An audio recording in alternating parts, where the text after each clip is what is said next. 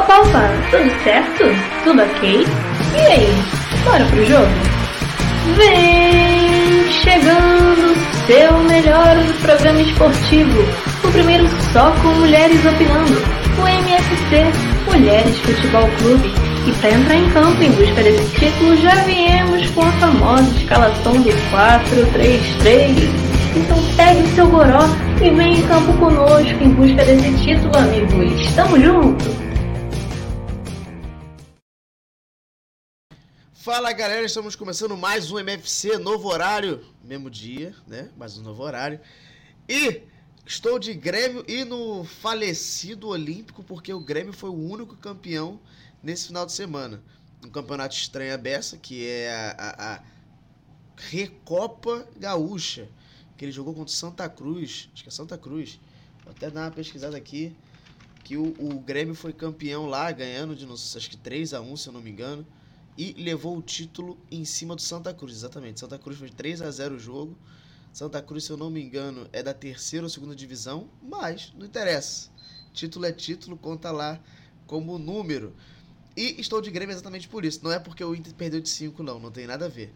Apesar que Perdeu de. Se perdeu de 5, perdeu de 5.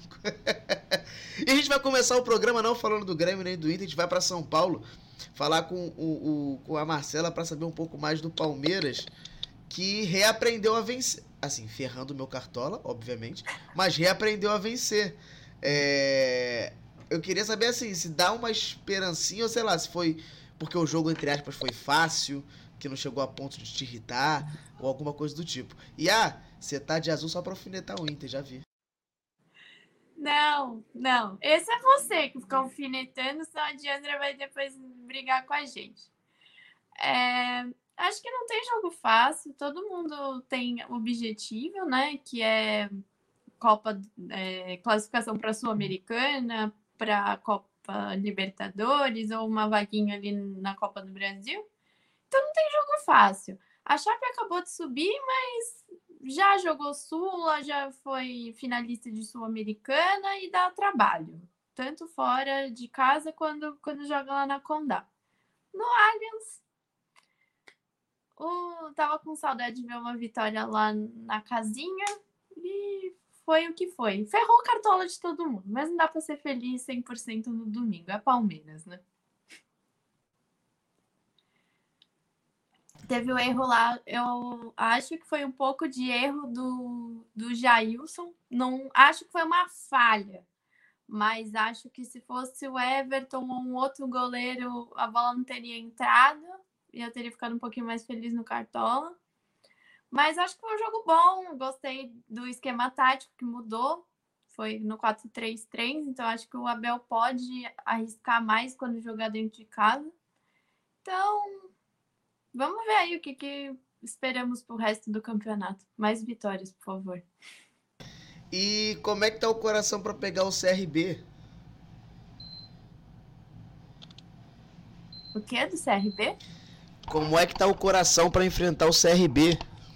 Ah, tá falhando, nervosa já desde já. De novo, assim, todo mundo tá jogando para ganhar, mata-mata, dois jogos decidem quem fica, quem cai fora. Mas que o 4-3-3 tenha vindo para ficar, decidir em casa sempre uma vantagem. E torcendo pro Primeiro Rony jogo... e espírito copeiro descer. Primeiro jogo foi quanto? Foi 1 a 0 Gol do bigode.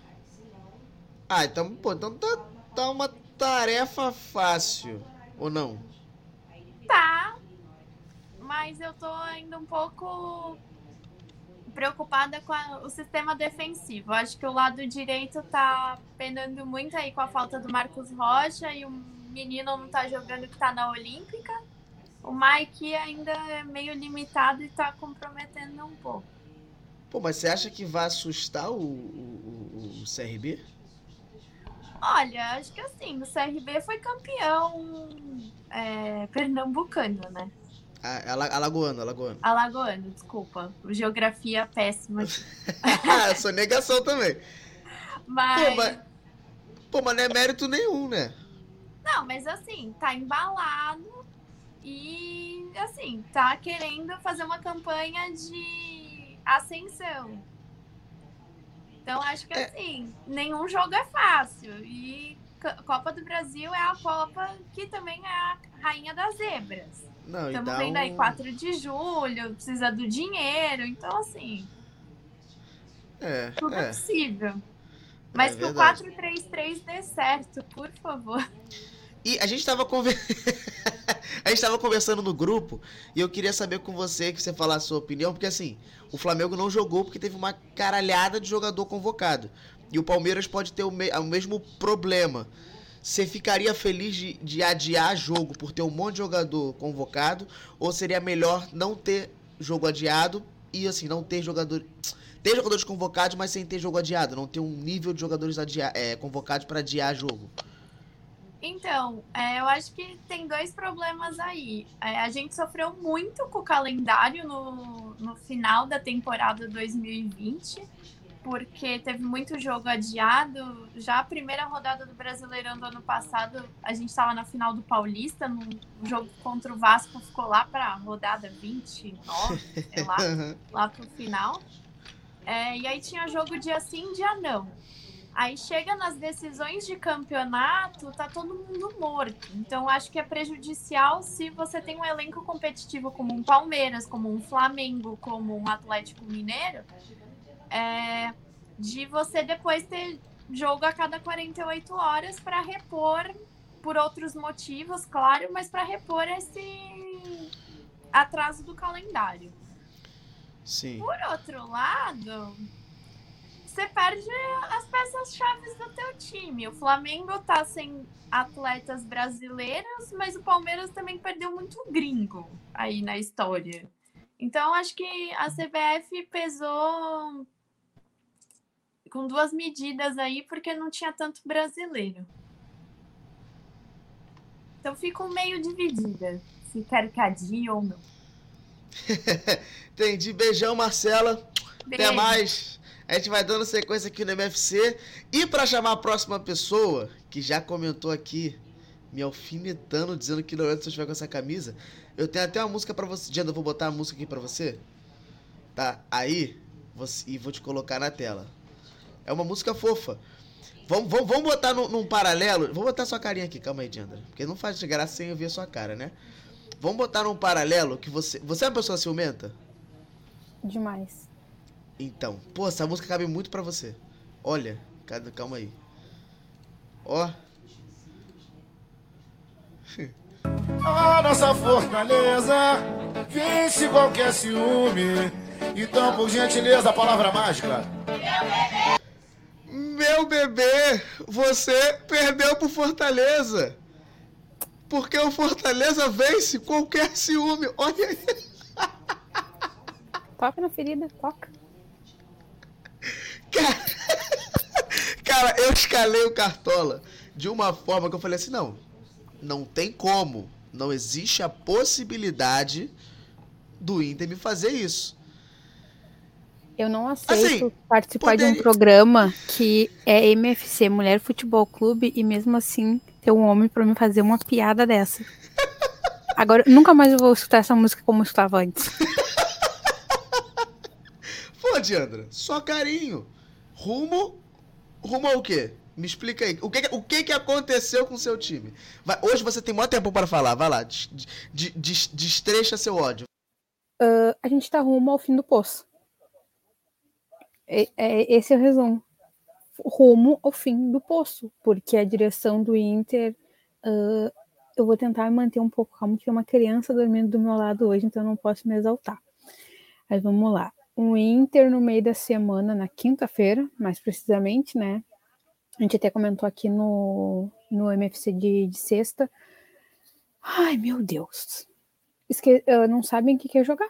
Eles acham que é opção sabe? É opcional entrar em campo, tipo, hoje eu jogo, hoje eu não jogo. Ontem fizeram a mesma coisa. Isso mesmo, é ele que tá dominando.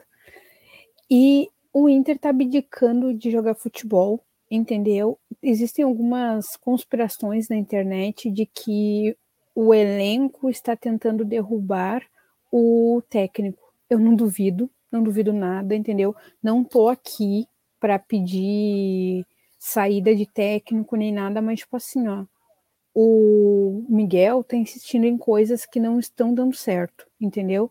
Ele esperou o circo todo pegar fogo ontem para colocar o Johnny no lugar do Lindoso.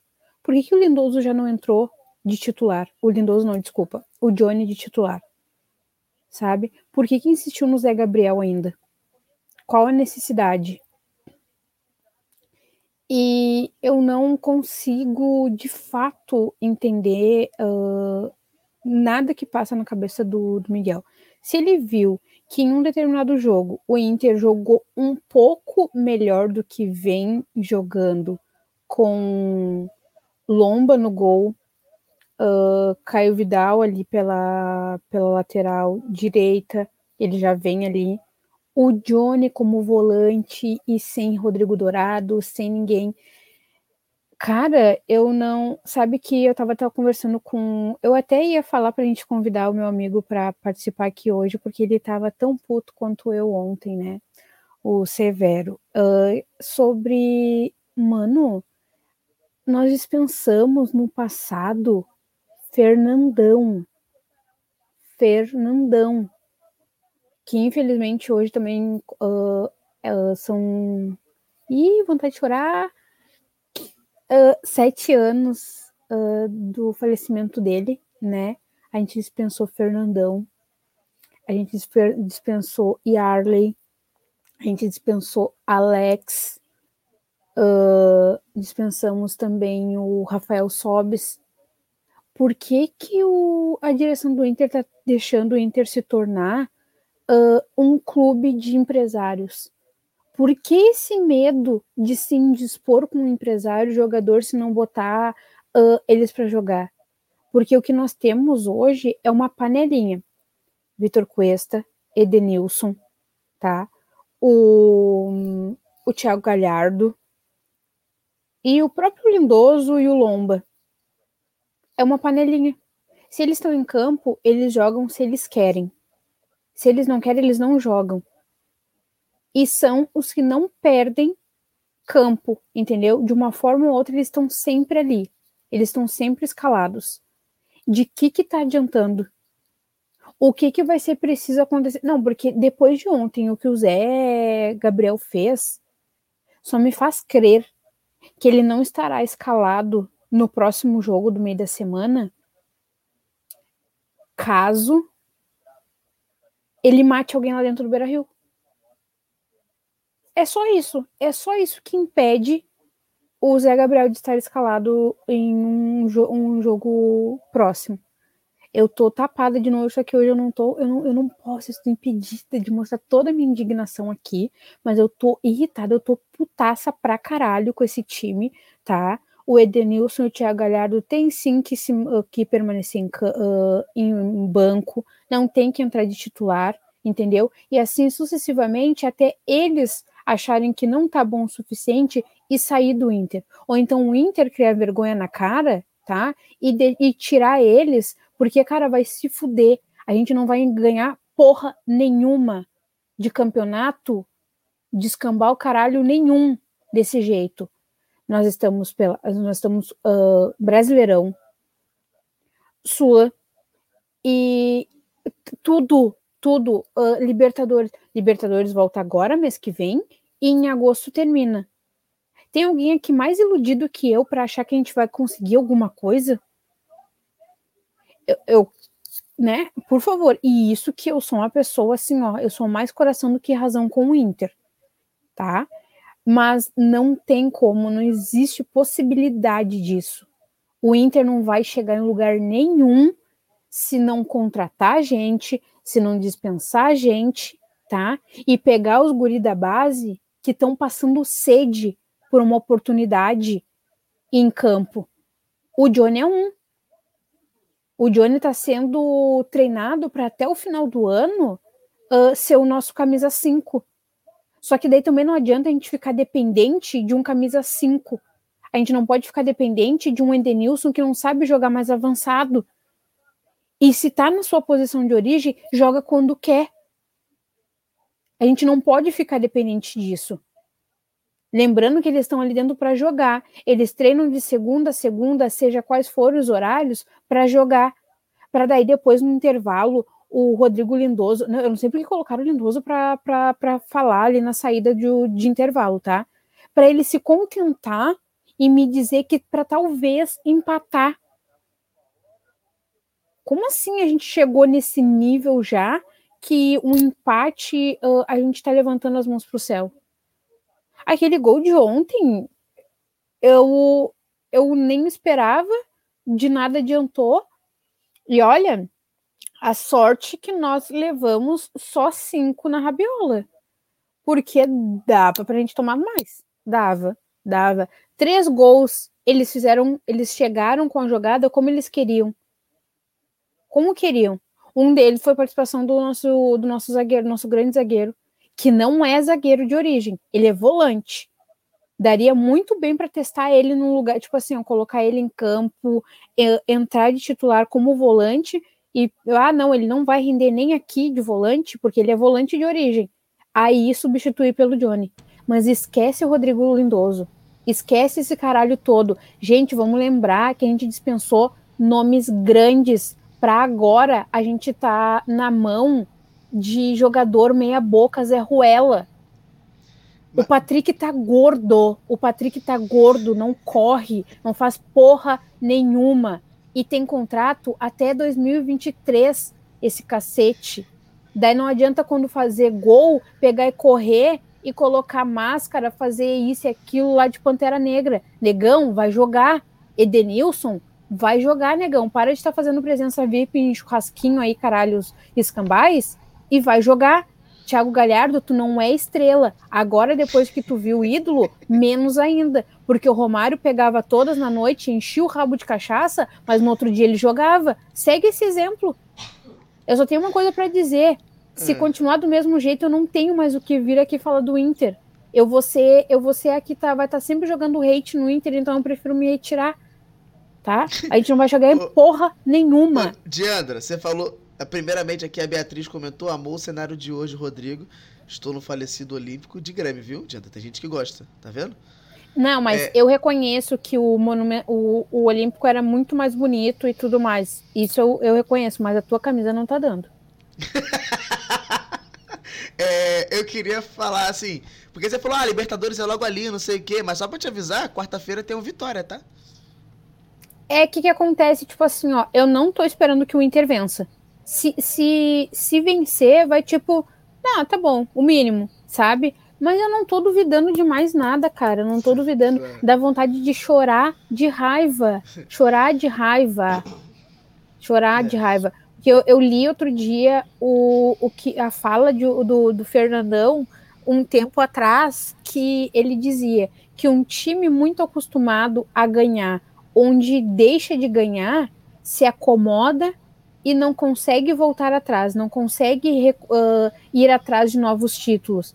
E com esse elenco bosta, merda, meia boca do cacete, que não ganha nem gauchão desses arrombados do Grêmio, não vão levar porra nenhuma, cara. Não vão levar porra nenhuma. Vão tudo se fuder. É isso aí. Pode vir Pepe Guardiola, pode vir, pode botar 14 do Inter jogando e os três melhores técnicos do mundo não vão vencer, não vão, não vão vencer nem o Cruzeirinho, nem o Sesc.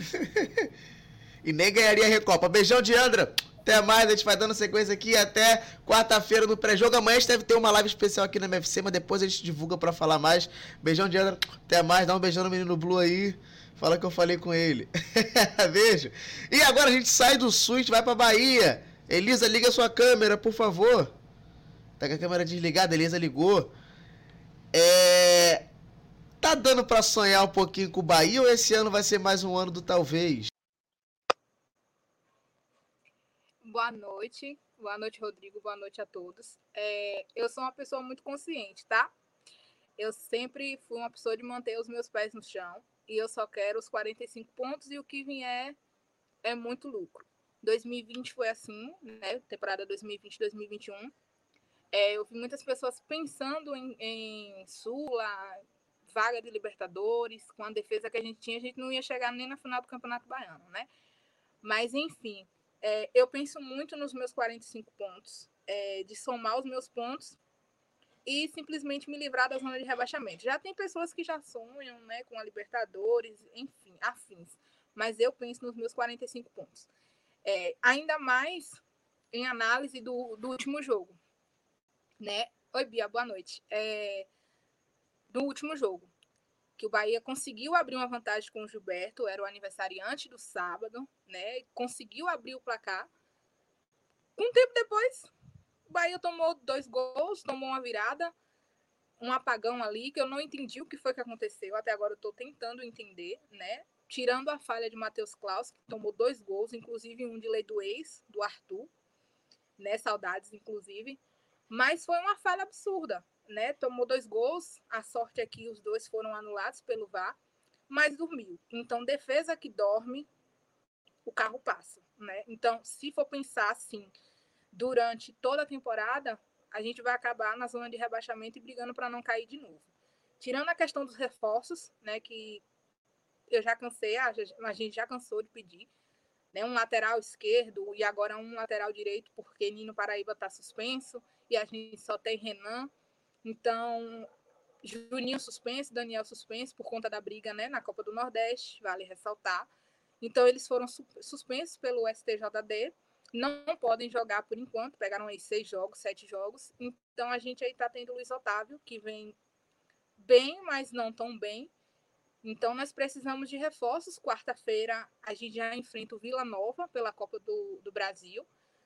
E aí no domingo já vem o Inter, que é capaz do Bahia na situação de dormir, ressuscitar o Inter, e eu espero que, que o Miguel fique até domingo, né? Inclusive era cotado para vir para o Bahia. É, já tinha passagem comprada, mas desistiu de vir para o Bahia. Obrigada e foi para o Inter. Hoje a gente tem dado Cavalcante que com os mesmos erros, alguns erros de ter alguns jogadores preferidos, né? Mas também por não ter opção de banco que ele coloca para jogar alguns erros táticos, erros de substituições que são absurdas, mas que a gente, como torcedor, percebe que não tem um banco à altura para reclamar. Quando o Bahia tiver um banco à altura, assim como o Flamengo, por exemplo, tem um banco à altura e Rogério Ceni muitas vezes erra nas substituições, aí sim eu começarei a questionar né, o trabalho de Dado Cavalcante. Por enquanto, esse trabalho para mim está sendo sensato e sucinto. Mas é isso, Rodrigo. É a partida de sábado dava para ganhar, apesar do Bragantino ser uma equipe muito forte, tá? E dentro do estádio deles é muito mais forte ainda. Quem acha que o Bragantino é aquela equipe que só joga e fica esperando que mude a sua ideologia, né? O Bragantino investe para que eles tenham uma equipe mais rápida, veloz e o Arthur na ponta, quem não tiver cuidado com aquele baixinho, viu? É sufoco ali para marcar aquele cara. Ele jogou aqui em 2019, né? Foi uma das aquisições do, assim melhores do Bahia. Infelizmente a gente não tinha quase 30 milhões para comprar e ele foi para o Red Bull. Mas era uma peça que jogava muito bem com, com o Gilberto, saía em velocidade e era muito difícil de marcar. Então, assim, eu fiquei triste com um ponto, porque a gente tem uma vantagem de 2 a 0. E tomar cinco gols, cinco, três valer dois de falha, é complicado. A gente ainda conseguiu empatar com o Jonas, mas mesmo assim foi uma partida em que o Bahia dormiu mas... depois do segundo gol e conseguiu empatar. Mas ao menos. A... Ao menos você tá reclamando, mas tá dando, entre aspas, tudo certo. Ah, pode piorar. Mas por enquanto, tá por enquanto, na organização. Eu tomei um trauma porque aconteceu isso com o Vasco, tá? O Vasco foi livre. aí, aí eu tô vendo. Eu quero ganhar a liderança, a brincadeira da liderança é só ali na primeira rodada. Da segunda rodada em diante, a gente já pensa em fechar os 45 pontos. O que vier é lucro, a Sul-Americana é lucro, a gente já está nas oitavas da Copa do Brasil do ano que vem, porque fomos campeões da Copa do Nordeste, né? Os campeões da Copa do Nordeste já entram nas oitavas pela Copa do Brasil. Então aí é pensar em ganhar campeonato baiano, sul-americana. A gente pensa alto, mas consciente. Eu acho válido, né? E eu espero que o Inter passe do meu rival. Só isso, tá? Beijo Inter, beijo Miguel. Fiquem até segunda, tá? No cargo, que a gente se enfrenta no domingo. beijo, Elisa. Até mais. A gente vai dando sequência aqui. E a gente vai agora voltar para o Sul. Vamos falar com a Daiane, atleticana, primeira vez aqui no MFC. É... E aí, tudo bom, Daiane? Fala, tudo bem? Tudo bem, galera do e... MFC? E aí? E eu queria saber o que que, como está a vida do Atlético Paranaense. É mais, como é a primeira participação, você vai explicar pra gente como é que tá vindo o Atlético Paranaense e, obviamente, dar todas as suas ressalvas que você viu que hoje a galera tá estressada. Nossa, tô aqui assustada com Diandra full pistola, mas né, merecido aí essa, essa revolta. No lugar dela eu também estaria. Mas enfim, como o Rodrigo falou, como minha primeira participação, quero dar aqui um geralzão de como está o Atlético nesse ano de 2021. É, então, o Atlético, no total, está enfrentando seis competições. E a gente está considerando o time principal, os aspirantes, o sub-17 e o time feminino, que é minha especialidade, então eu vou sempre trazer aqui para vocês essas informações do time feminino do Atlético. Então, assim, o Atlético tá na Sul-Americana, joga as oitavas de final, já tá ali feito o sorteio, vai jogar com a América de Cali. O jogo tá previsto lá para 13 e 20 de julho, né? Então vai demorar ainda para ver esse jogo.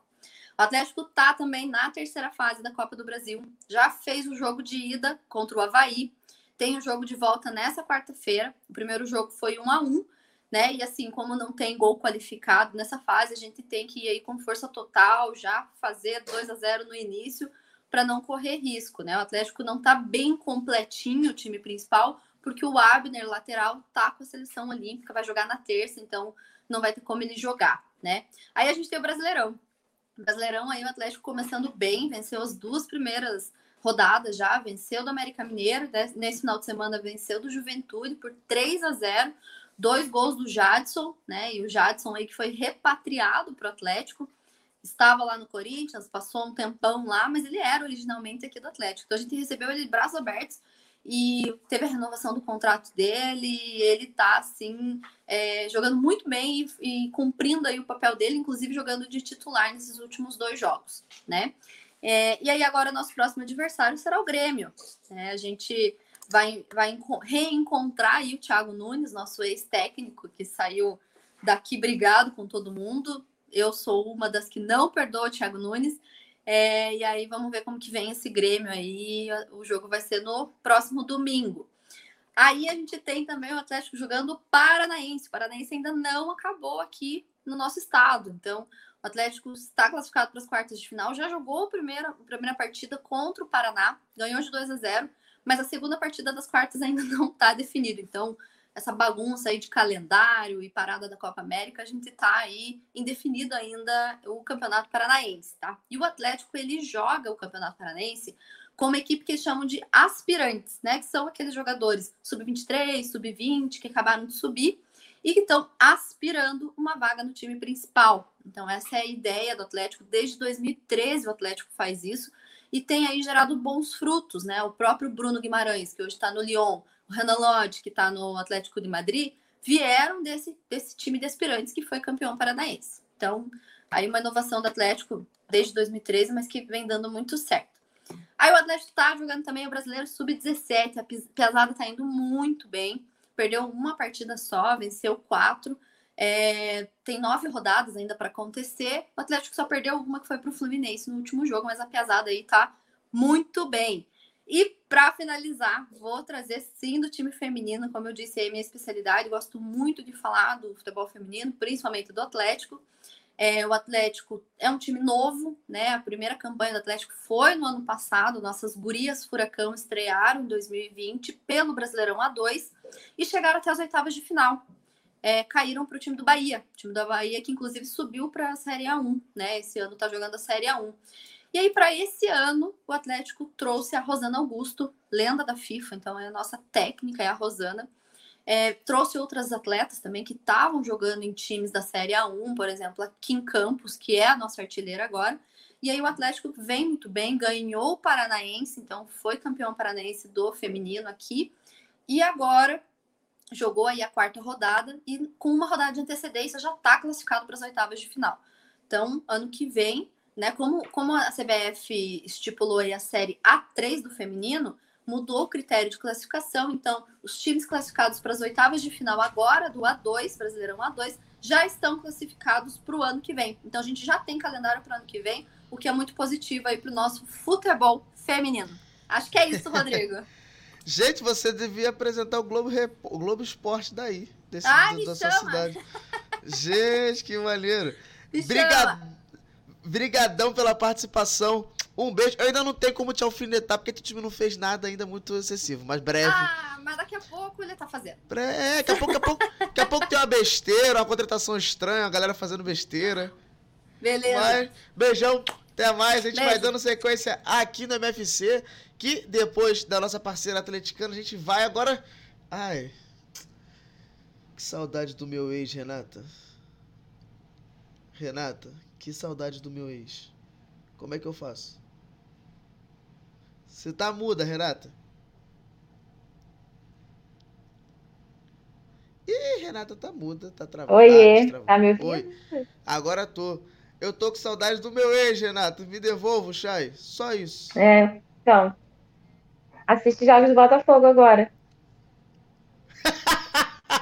É, eu queria saber com você, porque assim, eu vi você falando Não e vi algumas muda, pessoas não. também. Tá me ouvindo agora? Agora tô. É, eu vi você falando e, e eu vi algumas pessoas falando, comentando e tal sobre sobre o, o, o, o Botafogo com o Chay, sem o Chay. Ih, caiu. Ih, ó, ó, ó o presságio aí. Vou aproveitar enquanto ela não volta e tem alguém aqui na esperando. Zan, olha pra mim, tá aí? Já puxo você por agora, já que a Renata caiu. É Zan, falei certo? É, é Zâmara, né? Mas para facilitar, a gente chama de Zâmara. Nome artístico. É, É, eu nome que- artístico. O Remo, você ainda acredita que tem a possibilidade de passar do Galo? E eu queria saber su- o seu pensamento sobre o Remo na Série B. Como está sendo a campanha o que, que você espera pra frente? Então, é, como todo mundo fala, torcedor sempre espera que aconteça um milagrezinho, aqueles milagrezinhos do futebol, né? Que a gente consiga reverter lá na casa do, do, do Atlético Mineiro, mas a gente sabe que vai ser difícil, né? Eu, tinha eu tinha mais confiança no jogo que foi aqui, no Baenão, né? A gente tinha um time, a gente tem um time bom, mas ali o primeiro tempo a gente não sabe, na verdade, o que aconteceu às vezes parece que dá um break no time ali, que eles não conseguem muito é, sair do campo defensivo. E já no segundo tempo a gente jogou muito, a gente queria que tivesse tido aquele volume de jogo durante todo é, o primeiro tempo também, infelizmente não aconteceu e a gente está indo com a desvantagem de dois pontos, né? Que para reverter lá é bem complicado. Então, é, acho pouco provável, mas a expectativa do torcedor é sempre que o time consiga, né? Que, que joguem muito e aconteça alguma coisa lá que, que a gente consiga reverter. É, quanto à Série B, no domingo a gente enfrenta o Botafogo, lá também, no Rio, e as expectativas são boas. O Remo está com um time bom, né, para o nível de Série B, a gente acabou de subir aí depois de 14 anos, é, e a gente está tá com boas expectativas. A gente, por enquanto, nessas duas rodadas, estamos em sexto, né? A gente não perdeu nenhum jogo ainda, empatamos o primeiro e, e ganhamos o último, que foi esse fim de semana. É, então a gente está com boas expectativas. O, o, Remo tem ainda problemas, eu acho que como quase todos os times é, no início de, de temporada, é, problema de entrosamento com jogadores que estão chegando. É, também tem alguma, algumas posições assim pontuais que a gente ainda precisa é, de contratações. Então o time ainda está se organizando nesse início, né? Mas a gente tem boas expectativas porque alguns jogadores é, já vêm com a gente desde a temporada passada, subiram com a gente da Série C, né? É, como por exemplo o Felipe G2, que é um dos nossos principais jogadores, é o nosso meia né? E é um bom jogador, dá qualidade para o time. Só que acontece que a gente está dependente do G2 também é nas criações de jogadas, enquanto quando o G2 não está bem no jogo, o Remo acaba não criando muito, né? E a gente tá, os dois últimos jogos eu senti falta disso, né? De, de ter um outro meia ou outro jogador que pega essa responsabilidade e, e o Remo consiga criar independente do G2. Né? Os nossos pontas são muito dependentes também, é, o, é, tanto que não tem é, muita infiltração dos pontas, a gente fica dependendo muito dos cruzamentos laterais, então a gente está tendo um pouco dessa dificuldade. É, e defensivamente, é, com a chegada de novos zagueiros, a gente está conseguindo se organizar. Né? É, a, a parte defensiva era uma preocupação muito grande no início da temporada, é, o time do Bonamigo, que é o nosso técnico, é um time muito ofensivo, então a gente acabava tendo é, a parte ofensiva legal, mas defensivamente a gente estava pecando muito, principalmente em jogadas aéreas. Então, praticamente todo jogo a gente tinha um lance que levava gol é, de bolas paradas e principalmente bolas aéreas. Então, essa era uma preocupação que parece que está se organizando. Né? Nesses últimos jogos deu para ver um pouco disso. Então, assim, é, para início de temporada, a gente acha que o time está indo bem, né? Sexto, sexto colocado, e só nas, na expectativa, principalmente para a chegada de um novo meia e quem sabe um centroavante, que os nossos centroavantes também ainda não, não deram muito certo. Né? Os nossos centroavantes são o, o Cariús e o Renan Gorn.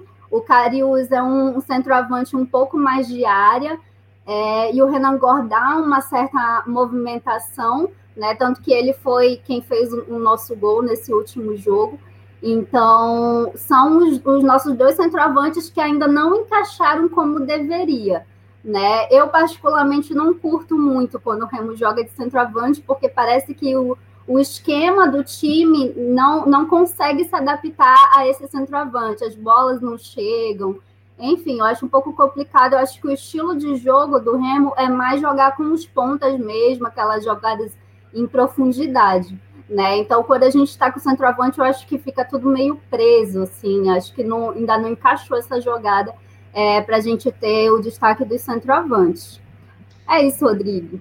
Eu queria, eu queria te botar na rabuda aqui agora. Ai, meu Deus. Quanto vai ser Remo e Galo? Ah, cara.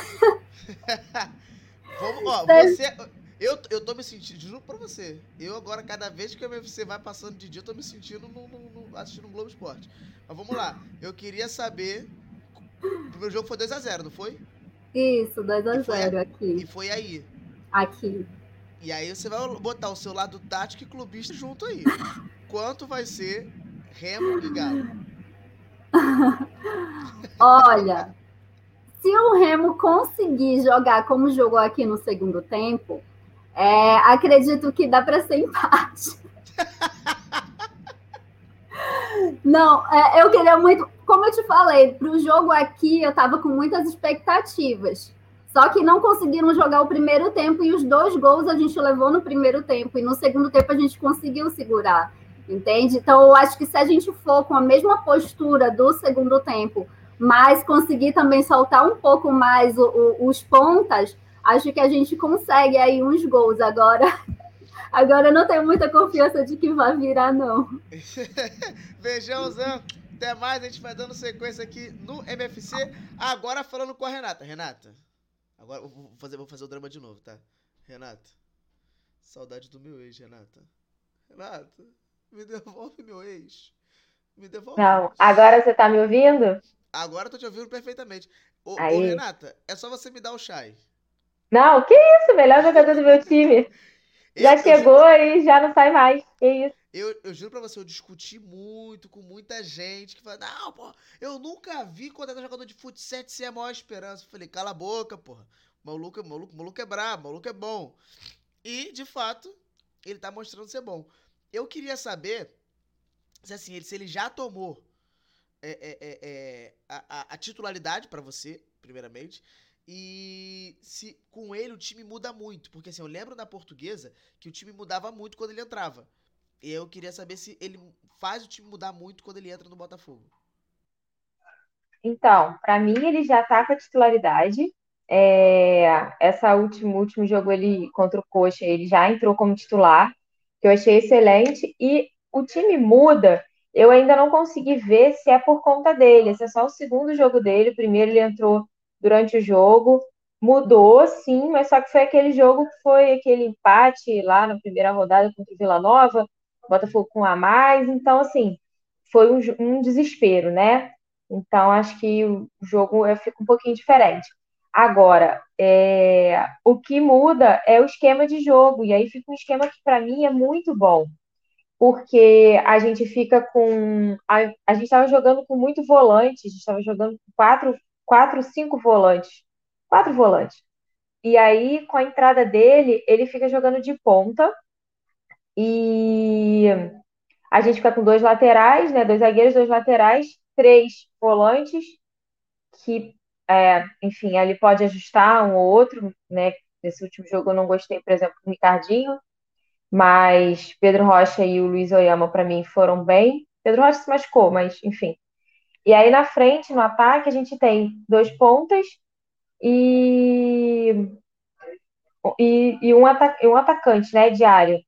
Acho que tá faltando jogador. É, no final das contas, não foi isso que o, que o Chamusca fez. Ele, ele, na verdade, eu tô falando besteira. Ele jogou, ele entrou com três mais na frente, né? Ele entrou ali no meio de campo com duas linhas. É, e aí eu achei muito bom o jogo, porque é, o jogo não foi bom. Tá, vai. Dentro do, do que o Botafogo vinha apresentando, o jogo foi excelente. Porque aí a gente fica com o Chay criando o Marco Antônio criando, é, e que são jogadores bons, muito rápidos, é, e eu acho que tem, tem tudo para para ele continuar sendo titular sim. Ele não, ele não erra um posicionamento, ele está sempre no lugar certo, na hora certa. Ele é muito inteligente. Você vê que ele corre para o lugar certo, ele acerta as jogadas que ele vai fazer. Ele bate sensacionalmente bem na bola. A gente estava precisando de alguém que batesse bem assim na bola. O Pedro Rocha bate, bate bem também. Marco Antônio, mais ou menos, mas ele, ele é sensacional. Ele que bateu o escanteio que, que gerou o pênalti, é, que mais uma vez o Botafogo perdeu, Antônio teve que fazer no, no, é, no rebote, né? É um mérito né, dentro do demérito, mas ele esperou e, e, e se manteve ali e chutou a bola para o lugar certo. É, e ele fez o segundo gol numa jogada do Ronald, é, que aí a jogada foi do Ronald e o passe foi do Varley. Outro que para mim ele estava jogando de lateral, é, para mim é um desperdício. Ele é muito rápido, ele é bom atacante, mas eu acho que isso vai resolver com a chegada do Daniel Borges, que é o lateral que era do Mirassol. Ele talvez venha para assumir a lateral é, direita mesmo e o e liberar o Varley para ficar mais na frente. Aí a gente vai ter que ver, né, quem é que vai ficar, Varley ou Ronald, mas eu prefiro o Varley. Achei que ele tem uma postura melhor em campo que o Ronald ainda. Mas eu gostei da apresentação do Botafogo, foi 2 a 0 o jogo. É, o próximo é contra o Remo. Eu diria, talvez, o duelo das camisas mais bonitas da Série B. Eu acho a camisa do, do Remo azul super bonito. E a do Botafogo não precisa nem dizer, né, gente? Camisa mais bonita do Brasil. É... E vou falar aqui um pouco, já que eu falei do jogo, né? Ah, Remo joga no domingo.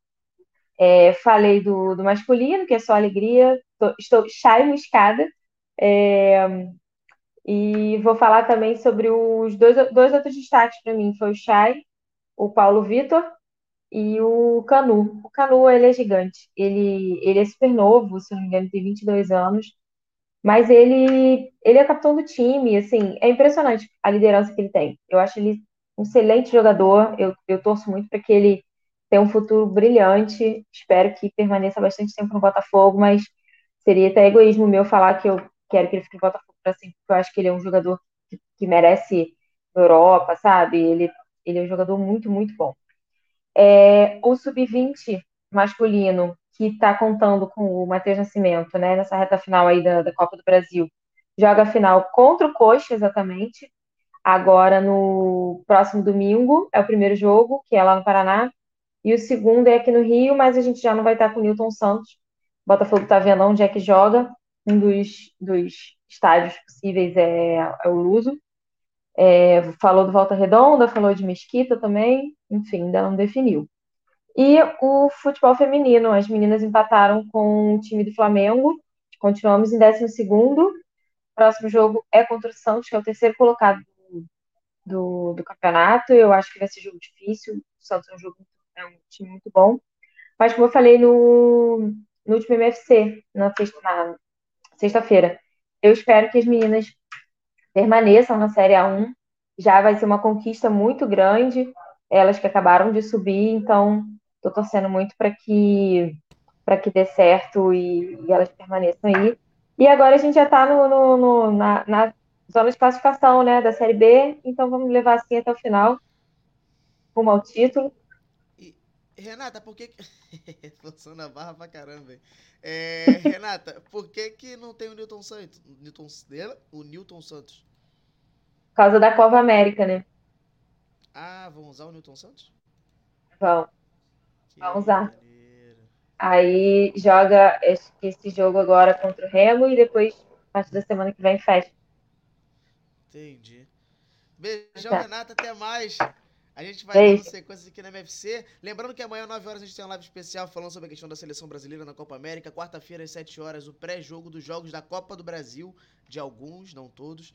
E sexta-feira, nossa famosa mesa redonda, que era na segunda-feira após o programa, agora a gente mudou de data. Ela vai ser às todas sextas-feiras. Não sei nem se esse português tá certo.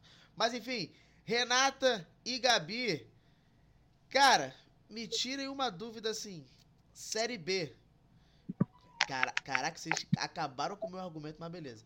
Série B, o time com faixa na diagonal não tem como ganhar, né? Não existe essa possibilidade de vitória, né? Não tem, né? E aí, gente, boa noite. Eu vou começar falando do jogo na Copa do Brasil contra o Boa Vista. É, como eu tinha falado aqui no, jogo, na, no programa passado, eu achei que a gente ia fazer um bom jogo, que não foi o que aconteceu, até porque o Boa Vista ele estava mais de um mês sem jogar, então a gente pegou um time que estava um tempão parado e a gente conseguiu fazer aquela vergonha, apesar de ter saído com a vitória, que foi 1 a 0 lá em Bacaxá. O Sarrafiore na estreia conseguiu fazer um gol, jogou bem, é, mas o time em si não foi lá aquelas coisas, fez um jogo bem ruinzinho, e não levou o gol, não tomou gol, ou talvez não tenha saído também com a derrota por um pouco de incompetência do Boa Vista, ou uma sorte, não sei o que foi. É, tivemos uma boa atuação do Vanderlei e também gostei da boa atuação que o Morato teve. Além da assistência, tentou arriscada, boas jogadas. E agora o nosso próximo jogo na Copa do Brasil, né, o nosso jogo de volta, vai ser aqui em São Januário, dia 9. E vamos tentar, né, passar de fase. Espero que o Vasco apresente um melhor futebol, o que não foi apresentado no jogo passado. Esperava bem mais. Não por querer diminuir o, o, o time adversário, né? Mas foi pelo que eu falei. É um time que estava muito tempo parado, não tem um elenco lá, aquelas coisas, né?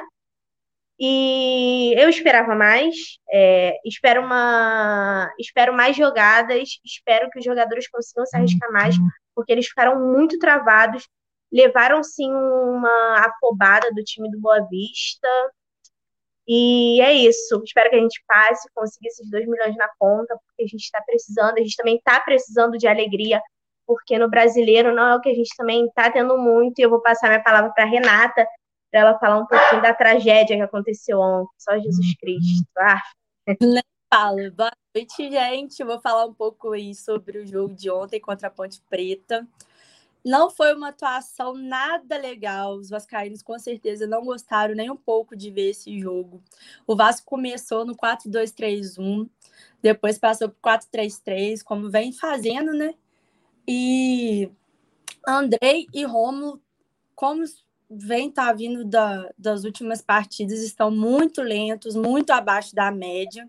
E a expectativa, é, a pedido também dos torcedores, é que o Cabo coloque o Galarza no próximo jogo contra o Boa Vista para ver se dá um ritmo melhor ali no meio-campo, porque do jeito que tá, tá muito não tá, tá sem condições.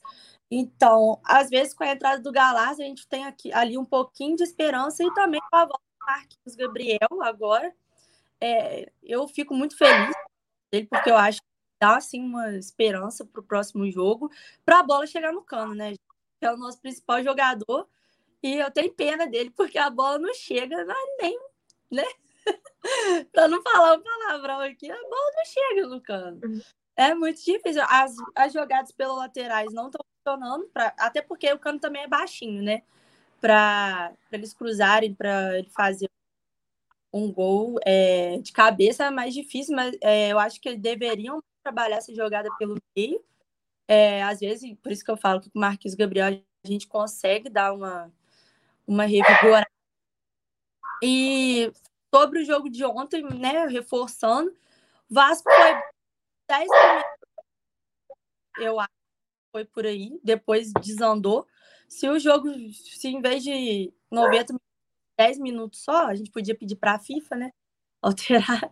Às vezes a gente estava bem, mas não, aí joga um pouquinho bem, aí pouco depois faz o gol, já toma um empate, é, tá complicado, então a gente precisa de um dinamismo ali no meio campo para ver se a bola chega no cano e a gente consiga os resultados, porque ao meu ver é o jeito. E o Leandro Castan também ainda não está tendo a previsão de volta, né? Vamos continuar com, com, com graça eu... Renata, eu não sei se você viu, mas eu tava. Eu até vi na televisão que o Castan tava. Estavam tentando, pensando em colocá-lo no banco, já de reservas reservas para o próximo jogo do brasileiro. Não sei, mas pelo que eu vi, sim. Não já... acho uma boa ideia, né? Porque eu acho que talvez se no desespero colocar um cara que ainda não se recuperou totalmente, pode até vir a acontecer alguma coisa pior. Não apoio muito não, mas é, mas é, não, é esse departamento, porque não tá tendo, não tá tendo peça, né? Esse que é o problema, vamos combinar. A gente não tá tendo peça. Eles, eu ouvi falar que no, no Instagram de notícias do Vasco que eles estão querendo contratar o Léo, um zagueiro que foi do Cruzeiro. Não sei se você tá lembrado. Sim, uhum CD, assim, melhor. Mas vamos ver. É, é porque tem meio que ter um, um plano B, né, cara? Porque assim, é, se o cara ficar machucado, a zaga não funciona? Eu ainda acho que a, a nossa prioridade é o meio-campo. Para a bola Também acho, sim. Acho mais do que os próprios zagueiros, sabe? Porque tá muito complicado. As, pelo, pela lateral é, já é complicado. O meio campo tem que funcionar. O Peck e o Morato ontem não fizeram nada, nada. Muito, muito. Eu acho ainda que o Peck ainda fez. Não falando que ele jogou bem, mas eu acho que ele ainda foi um pouquinho melhor que o Morato. Cara, o Morato estava andando. Tava complicado. E o, o Jabá também, que às vezes costuma entrar bem, né? Nem ele ajudou a gente. Eu achei, eu achei até que o Jabá ele entrou bem no jogo contra o Boa Vista. Contra Gostei, mas ontem. Eu também acho. Ele entrou bem pra caramba. Eu, apesar do Sarrafiori ter feito gol, eu acho que o Jabá ele foi um dos melhores no segundo tempo. Sim, foi sim. Também concordo. Né? É, mas... eu, queria, ah. eu queria saber com vocês, porque antes de começar a Série B, o Vasco era cotado ao título. O Vasco. Ah, o Vasco vai ser o campeão. É. Ainda é isso ou não é mais? Infelizmente, não, não pelo que fez e até nada a ver com o campeonato. assim, eu não eu não discordo da Renata, até concordo um pouco, mas eu acho que ainda é um pouco cedo para a gente falar quem é favorito ou não. Pelo futebol que apresentou nesses dois nessas duas primeiras rodadas e tirando também um pouco da situação assim, o jogo que é, o futebol que apresentou na Copa do Brasil tá meio difícil mesmo, tá complicado. Até porque a Série B a gente tem muito time bom assim que tá desesperado para subir. Mas assim, eu acho que é um pouco cedo. Mas tá parece o Vasco, ele parece até eu na faculdade, né? Porque a gente tem uma semana para entregar o trabalho, mas um dia antes que a pessoa vai querer editar hum, tudo. Hum. Então, é complicado, mas eu ainda assim acho que é um pouco cedo, mas é aquilo. A gente também tem que apresentar um bom futebol logo no começo. Não adianta deixar igual deixou no ano passado, e aconteceu o que aconteceu, foi para a Série B. A gente achando que permaneceria, mas acabou deixando para o final, começou a jogar um pouquinho bem, depois começou, a, logo no finalzinho mesmo, começou a dar aquelas escorregadas e outros times foram melhores e conseguiram permanecer e a gente desceu. Então, assim, é, não ligo para o título da Série B, quero que suba, independente de onde for, mas. Não, ó, para, Rodrigo, não ligo. Mas eu acho. Mas é meio, tá sendo complicado sim, tem que começar a esboçar uma reação, porque tá complicado. E foi eu como acho... a Renata falou, né? Começar também, a ter contratação, a ver esse meio campo, porque a bola não chega no cano. O cara não, o cara não aparece, o cara fica parado, a bola não consegue chegar nele. Tem, tem um comentário do Luiz que ele falou do PEC que o Peck lembra bastante o Matheus Vidal quando jogou profissionais do Vasco, bons jogadores. O Peck, cara, eu não, eu não sei se ele ainda tá assim, mas eu lembro que quando jogou contra a Portuguesa, foi lá no Campeonato Carioca, ele é um bom jogador, ele se articula bem. Eu até falei que a gente ia tomar um gol dele, porque o cara chuta de qualquer lugar, chuta até bem. Mas ele falta o, o, o mínimo para fazer o gol, ele chega no limite e não faz. Eu não sei se ele ainda tá nesse esquema. E, e tem aquela parada, né? O cano tem que estar tá muito iluminado, porque o time do Vasco, além da zaga ser uma mãe, o ataque é um filho ingrato, então não adianta. O nível ele não é mais o mesmo. Não é. Você vê, pode ver pelo ano passado, o Cruzeiro não conseguiu subir. Eu sei que o time do Cruzeiro é super limitado, mas é, o nível da Série B tá um pouco é, acima dos anos anteriores.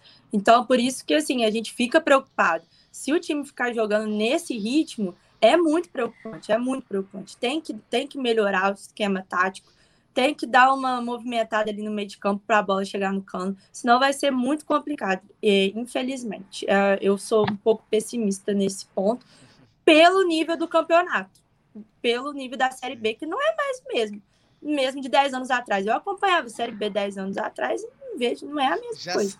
Só para finalizar, você acompanhava a Série B 10 anos atrás que sabia que teu time tava chegando lá. Um beijo! Ah! a gente vai dando sequência aqui no MFC. E é, a galera do canal 7 a 1 tá aqui com a gente. Então vai, vai começar agora uma live lá no canal deles. Depois daqui a gente estará lá assistindo com certeza. Valeu, Léo, tamo junto. É, e agora a gente vai pro Nordeste. Vai falar com a Nelly, que tá com, com camisa não do esporte, do Arsenal. É, Nelly, quando eu aprendi seu nome, entrou uma torcedora do esporte pra acabar com a minha vida. Ketla. Ket, Ketla, Ketla. Nordeste não tem nome fácil. Olha só, é, eu, eu, eu, queria saber se assim, vou. Que eu lembro que o início do, do esse, desse, desse MFC de pensar brasileirão, época do estadual, era tipo assim, não, o esporte, não, talvez a gente vai brigar muito para não cair. Aí deu uma mini graça, você falou assim, não, esporte sul-americana, lógico. Já bateu a realidade de novo de que assim, não, a gente tem que fazer 45 pontos ou, ou ainda tá na ilusão do, não, sul-americana, óbvio. É, boa noite, tá? É, não sei se a câmera tá estranha, tô usando notebook, mas enfim. Respondendo a pergunta, Rodrigo, é, cara, assim, o fato é, a gente tem que ser melhor do que certos times da Série A. No caso, Juventude, Chapecoense, Cuiabá, é, enfim, pelo menos desses times. Eu não lembro nem. Não lembro, tem tantos times da Série aqui que são muito bons, inclusive. Fortaleza brigando aí, né? Mas enfim, a gente tem que ser melhor do que esses times que subiram da Série B. De qualquer forma, a todo custo. Então, infelizmente, a realidade atual, assim, diz para o esporte. Cara, faz teus 45 pontos para ficar. O que vier depois disso é lucro. Foi o que eu disse na temporada passada, né? Então, a realidade hoje é essa. Pode ser que daqui a um mês eu mude e pense, nossa, dá muito pra gente ir pra Sul-Americana. Eu acredito que dá. Nós não temos um time ruim. É, é, um time que tem algumas limitações, né? Eu acho que falta muito o segundo volante, né? Aquele, aquele volante para dar o passe, né? que a gente não tem de verdade. Acho que falta muito no time do esporte. Precisa contratar, né? Mas, o, mas por hoje é o que a gente tem, né? É, o que a gente deve ver hoje mesmo é justamente isso, fazer os 45 pontos. Daqui a um mês, realmente, um mês, dois meses, ao longo do Brasileirão, no segundo turno, pode ser que realmente eu fale, não, dá pra gente pra Sul-Americana. E o time que a gente tem hoje, ele é melhor sim do que da temporada passada. Né? O da temporada passada era muito mais limitado, mas muito, infinitamente mais limitado. O centroavante era da Alberto, eu odiava da Alberto, odiava com todas as minhas forças, porque ele, cara, não é centroavante para jogar em time de Série A. Pode ser o time mais fuleiro da Série A, o lanterna da Série A, mas ele não serve. Também acredito que não serve. Enfim, é, o jogo de ontem contra o Galo, eu acho que foi bem. Não, não sei se posso dizer decepcionante, porque foi um jogo que a gente teve uma chance. Meu Deus, olha, só de lembrar, dá uma dor na alma. Foi um jogo em que, antes de a gente tomar o gol de Hulk, né? O único gol da partida, a gente teve uma chance claríssima. A bola foi na trave e Mocelin, né, o atacante que já foi jogador do nosso técnico Humberto Lousa, eu não lembro em que time exatamente. Ele foi jogador com o Lousa, né? Mas ele é da confiança do técnico, né? Enfim, é, o atacante, ele simplesmente acho que furou, não sei dizer exatamente o que aconteceu. Dali com o Thiago, com o Thiago Neves do time, nossa, pra notícia. Calma! Calma, inclusive ele lesionou ontem. Eu não sei se é um negócio sério, eu acho que não saiu. Mas ele sentiu ali a panturrilha durante o jogo, ainda no primeiro tempo. Tanto que entrou Gustavo no lugar dele. Gustavo, que para mim é o, é o, melhor meia do time, mesmo tendo apenas 18 anos. É o melhor meia do time. Eu acho que não merece banco, merece ser sim titular no esporte. Né? Eu falei no programa passado que foi ele quem deu, inclusive, a assistência para o gol de André, né, para o empate contra o Internacional. Mas de qualquer forma, foi um jogo que foi decepcionante porque justamente a gente teve uma chance aqui e essa chance claríssima que foi na trave, depois Mocelinho, eu acredito que ele tenha furado, eu não lembro se ele atrasou ou se ele furou, mas eu sei que eu lembro que ele escorregou. Eu acredito que realmente o erro dele foi ter escorregado na hora de finalizar, né? Depois disso, 45 segundos, de, 45 segundos depois, tomamos o gol de Hulk, que eu achei uma burrice, assim. Foi um gol de fora da área, porém deram espaço para um cara, né? Para Hulk. Não se dá espaço para Hulk. Você tem que saber da qualidade do cara. Você parece, parece que você não estudou o time adversário, não estudou os jogadores adversários. Então, o jogo, boa parte do jogo praticamente deram muito espaço para Hulk. O segundo tempo, o Sport deu uma melhorada, né? Mas eu achei até difícil, inclusive, vi o empate. Eu realmente achei, eu olhar, enquanto estava vendo a partida, eu fiquei, cara, esse gol não vai sair. Thiago Neves lesionado pode ser bom ou ruim, depende da vontade dele. É, pode ser. Por enquanto não tá, não tá sendo polêmico como foi naquela passagem ali na última temporada de 2019 com o Cruzeiro, né? Mas de qualquer forma, é, eu espero sim uma melhora do esporte. A gente precisa de organização. Não é um time ruim, dá para fazer coisas melhores, dá para fazer uma temporada melhor. Mocelino Londrina. Ok.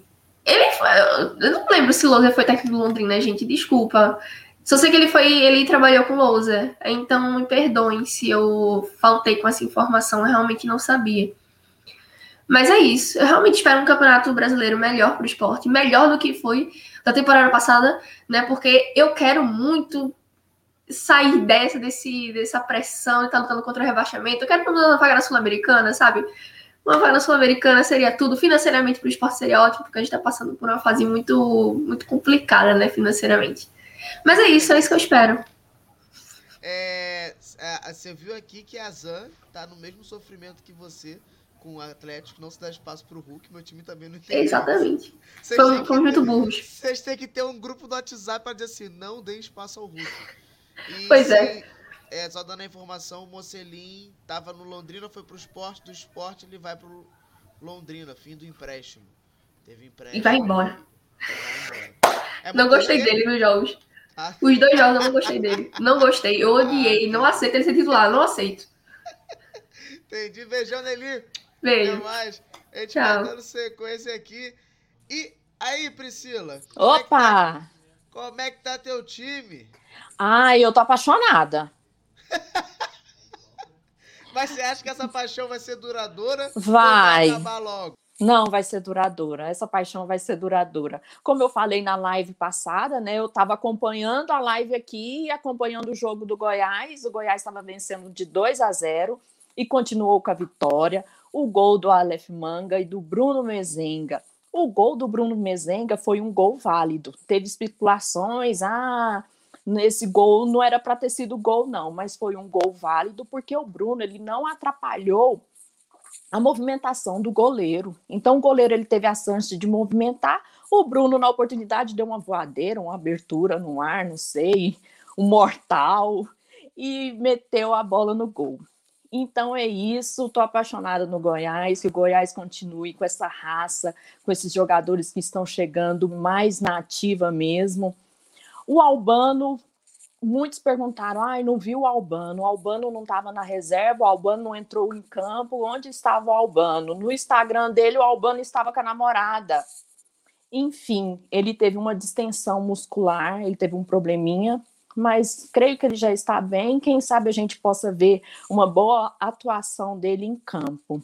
E é isso, apaixonada pelo Goiás, que a gente continue ali entre os quatro primeiros. Eu falo, não, nem precisa ganhar a Série B, só a gente indo para a Série A já tá bom. Porque para mim a Série B vai ser uma passagem. Vai ser uma passagem, foi algo inusitado que ocorreu e vai ser uma passagem para a Série A. Tomara, Rodrigo. É, você disse que assim, você espera que seu time suba e, e, e Isso. Do, do, tipo, mas você acha que assim, dá para subir ou não? Dá, dá para subir sim, o elenco tá muito bom. O pintado tra... eu creio que agora é uma fase de centralizar as coisas, né? É uma fase de estudar o elenco. Para mim, o meio de campo ainda está a desejar. A defesa, até que eu tô gostando, e o nosso goleiro também é muito bom. O Tadeu, eu chamo ele que é o novo mão santa. Antes era o jogador de basquete, o Oscar. Agora, para mim, o Tadeu é um mão santa, porque o rapazinho para defender bola difícil, viu? Então, se o goleiro tá trabalhando demais, significa que a defesa não está muito bem. Sim. Mas assim, é, o, o Tadeu sei que ele fez uns milagres. Isso aí, é um mão divisão. santa. é e... um mão santa. Pô, mas se ele tá repetindo a dose dos milagres, então significa que tá tendo muito trabalho. Você acha que isso não pode Por causa dar um da defesa. Logo, logo, ali na esquina, não na Série B? Ah, não, não, não, não vai dar não. A mão santa dele é muito boa. Né? Os anjos, os santos. no, nós invocamos tudo aqui, porque o Tadeu, ele tem que continuar. No entanto, que o Tadeu foi o que continuou, né, no Goiás. Mesmo com aquele time Sim. relé. Mas saiu todo mundo? Não, não, continuam alguns da base. Mas a base eu não gosto nem de ver aqueles garotos, viu? Deixa eles. Nem tem dó. Manda para longe. Mas foi o que te salvou quando deu a ah. Covid e tudo, não foi? Não, mas eu acho que foi. Que, que foi no... a melhor época do Goiás na Série A. Foi, foi a melhor época. E quando detectou o Covid, o trem. O trem abaixou lá, que nossa. Mas é isso, o Goiás tem um, próximo jogo agora contra o Cruzeiro. Então, essa semana eu creio que é de preparação, treinamento. O jogo vai acontecer no dia 12 do 6, às 16h30, que vai ser lá em Minas Gerais. É um jogo fora de casa. O Cruzeiro tá aí, né, querendo essa raça toda para conseguir sair ali da zona de, de rebaixamento. E o Goiás vai ter que ir com tudo mesmo, aproveitar essa oportunidade e ir com tudo para continuar ali entre os quatro melhores. É, tem uma pergunta aqui para você sobre o Goiás, é sobre o Goiás de Meraldino reagiu às declarações do Aleph Mang em sua chegada. Achei que ah, sim. elegante. Você até respondeu semana passada, Respondi mas enfim, semana passada. Mas aí responda aí o que, que você achou. Enfim. Que, calma, primeiro, o que, que ah. você achou como torcedora e depois você analisando a situação. O, o, primeiro baque, como é que foi o primeiro baque depois? Eu pensei, minha nossa, da onde surgiu isso aí? Só que aí a gente vê o currículo do rapazinho, né? Foi artilheiro, aí a gente já perdoa, já fez o gol aqui nas estre... nos jogos amistosos. Aí a gente vai perdoando e a gente pensa assim, acho que foi um momento de nervosismo dele e também porque ele viu jogadores como o Michael, um que está na Itália, Rafael Toloi. Então, eu creio, como ele viu o Michael, Rafael Toloi se destacando no, no, no, campeonato italiano, no campeonato brasileiro. Então, eu creio que ele pensou: oh, minha hora também de pegar carona no Goiás e ir para um time grande. Entendi. Eu creio que ele não, ah. não foi bem que rebaixou, porque o Goiás ele tem uma grande estrutura, uma grande estrutura, é uma das melhores do Brasil todo jogador, todo torcedor, todo mundo que vai lá visitar fica encantado com a estrutura física, a estrutura comportamental, a torcida também. Então, a nossa estrutura é muito boa. Então, eu acho que ele pensou: pô, o Michael conseguiu, por que, que eu não posso? Sim. Beijão, Priscila. Até Opa! mais. Até A gente- mais. A gente vai dando sequência aqui no MFC. Agora a gente vai pro Sul. Falar com a Larissa, mas antes de falar com a Larissa, deixa eu só responder aqui o Cristiano Pamplona, do, do, do Paulinho Mocelin, né? O jogador. O Londrina meio que não quer o cara de jeito nenhum. Porque contrataram ele do São José. Aí ele foi emprestado pro Novo Horizontino, voltou, foi pro Chapecoense, voltou, foi pro esporte, voltou e vai de novo. Ô, ô, ô, Larissa, esse cara é muito ruim? Menino, boa noite. Boa noite, Boa gente. noite. Boa noite para todo mundo. Não é não. Não, não é não. Ele tem algumas características peculiares assim, mas o Londrina tem o dom de o Londrina tem o dom. Cara não, não joga aqui. Saiu daqui, mas desencanta de uma forma assim, ó. É impressionante, Rodrigo. o, Mas o é peculiar, o peculiar é aquele famoso do. Não, ele não joga. Ele, ele até não joga bem. Só também não, Não, não, não é aquela história assim, assim. Não, sabe o que, que é? Não é bonito, ele é simpático, sabe aquela história assim? Não, não é isso, não é isso. É, ele é rápido, só que realmente, é, é, tecnicamente, eu acho que ele ainda tem muito a melhorar. Ele, ele é um jogador que vem melhorando, é um jogador que tem suas limitações, mas não é um jogador ruim, não. Não acho que o Paulinho Mocelin. o o- eu acho que o Paulinho Mocelin é aquele é o tipo de atleta que ele precisa de ele precisa de treinador em cima, sabe? Ele precisa de, de precisa de gente ali direcionando ele para cima e para baixo. Mas é, começando, vamos falar primeiro para você, Rodrigo, e para Renata do Botafogo que estavam falando do Chay. O Londrina também estava na briga pelo Chay. Não conseguimos levar o Chay. Exatamente, Zan, é feio e arrumado. É, não conseguimos levar o Chay por motivos óbvios que o Botafogo levou, mas daí tem naquela aquela coisa também que a Zan, inclusive, falou que tem a dependência de um jogador como o Remo tem do Felipe Gedós, que também é um jogador que eu acho que serviria aqui no Londrina, mas enfim, esses são outros 500. E também queria dar um salve maravilhoso ao trio de arbitragem que apitou Londrina e Brusque nesse último fim de semana. Principalmente ao seu Maxwell Rocha Silva, que era o segundo assistente, que, meu, validou um gol assim, ó, absurdamente do Brusque, que foi 1 a 0 do Brusque. O Londrina perdeu para o Brusque em casa na segunda rodada, continuou com um pontinho. Abrimos a zona de rebaixamento aí, que ainda tem Vasco e Cruzeiro e Havaí atrás da gente, mas enfim. É, mas é, ó, é, o Londrina não fez por merecer também, porque se tivesse feito um gol, a história teria sido outra, né? Não estou querendo justificar nada, não. Mas é, realmente aquele estava muito impedido, não estava pouco impedido, estava muito impedido. E, e, é, olha, é uma vergonha, porque, porra, o time torce, sabe? O time torce, não, o time treina, e aí vai um. Meu, é um despreparo. Se um médico faz, é, é, sabe, tem um erro desse, mata uma pessoa. É, isso aí também é, define campeonato, sabe? Então, sei lá, eu acho que tem algumas coisas que. é, é, a Série B não tem VAR, né? Mas eu acho que que está na hora de se repensar algumas coisas aí. Não precisa ser tão demorado como é na Série A, mas eu acho que precisamos repensar algumas coisas, porque realmente definir esse tipo de, esse tipo de lance define campeonato. Mas, enfim, se tivesse feito o seu, né? Não estaríamos reclamando aqui agora. Eu tô, tô, tô botando aqui o, o, o gol do Brusque pra, pra, pra tentar. Não, o, Edu tava. é, é, ele tava pelo menos um metro impedido, ele não tava pouco impedido, assim. Cara, e, o- e o, o, Edu, o Edu tem uma peculiaridade que ele jogou no meu time aqui no Rio. E eu odeio o Edu. Aqui Ah, você- ele não fez nada. Nada. Pois é, menino, você tá vendo? Sai dos nossos e, meu. Arrebenta nos outros. Eu vou botar né? aqui o, o lance. É esse, esse. Ó, é aos 20. Foi um gol aos 24. O Brusque já tinha tido duas chances. É, uma bobeira da, da, da zaga e depois uma indefinição ali do, do, do, do, do, O impedimento do Marconi. no caso. Ó, olha, olha aqui, olha aqui, olha aqui. Ele não tá pouco, não, gente. Ele tá muito. Deixa eu Olha lá. aqui no- no, no- velocidade menor? Põe, pode pôr. Rodrigo. Pode pôr, porque olha. É, mas aí a, a Mari que tá aqui também, que eu vou colocar ela logo depois, ela vai ter as reclamações. Ó, ó, ó, ó. É, é dá, pra, dá pra ver que o cara tá... Olha aqui, olha aqui, olha aqui. Pô, e ele tá na frente do bandeirinha. né? Exatamente, bandeirinha exatamente, bicho. Como é que sabe? É, é, Tá, tudo bem, né? Você tem mais. Porra, você. Você se, você se coloca ali para fazer aquilo que você faça bem feito, então, né? Enfim. Mas você, você, assim, o Londrina tem alguma chance de, de recuperação? Você acha que vai ser esse sofrimento até o final?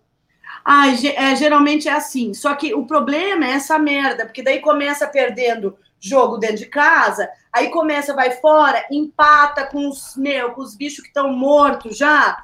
E, e esses pontinhos, é, são dois, três pontinhos que lá no final do campeonato sempre colocam a gente na beiradinha, ou para subir, ou para descer, ou para cair, sabe? E aí aquela, aquele, meu, aquele sofrimento que você chega orando para todos os santos, fazendo tudo, botando galo na encruzilhada e a porra toda. Mas enfim, Acontece, né? acontece bastante. Beijão, Larissa. Até mais. Tchau, gente. Vai, vai dando sequência. Aí quarta-feira tem quarta-feira tem a, a volta, desculpa, Rodrigo, da, da, da a volta não, o primeiro jogo da semifinal do Paranaense contra o Operário aqui em Londrina. É, primeiro jogo foi quanto? Não teve ainda, esse é, é o primeiro Ah, jogo primeiro jogo. e depois o outro em julho. Gente, que negócio estranho. Mas, mas aí Oremos. Título dá pra levar ou, ou tem alguém mais à frente disso? E outra parada, você prefere que o time se vá com vontade pra esse estadual fora de época, entre aspas, ou que foque mais no Campeonato Brasileiro?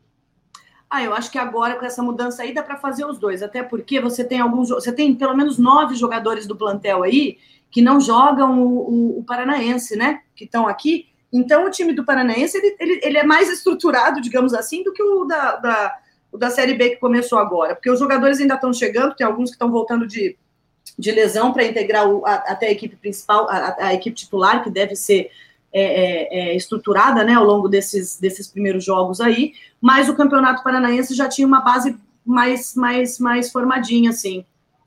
Então eu acho que dá para pensar nisso, sim, agora. Quarta-feira é aqui o jogo, sabe?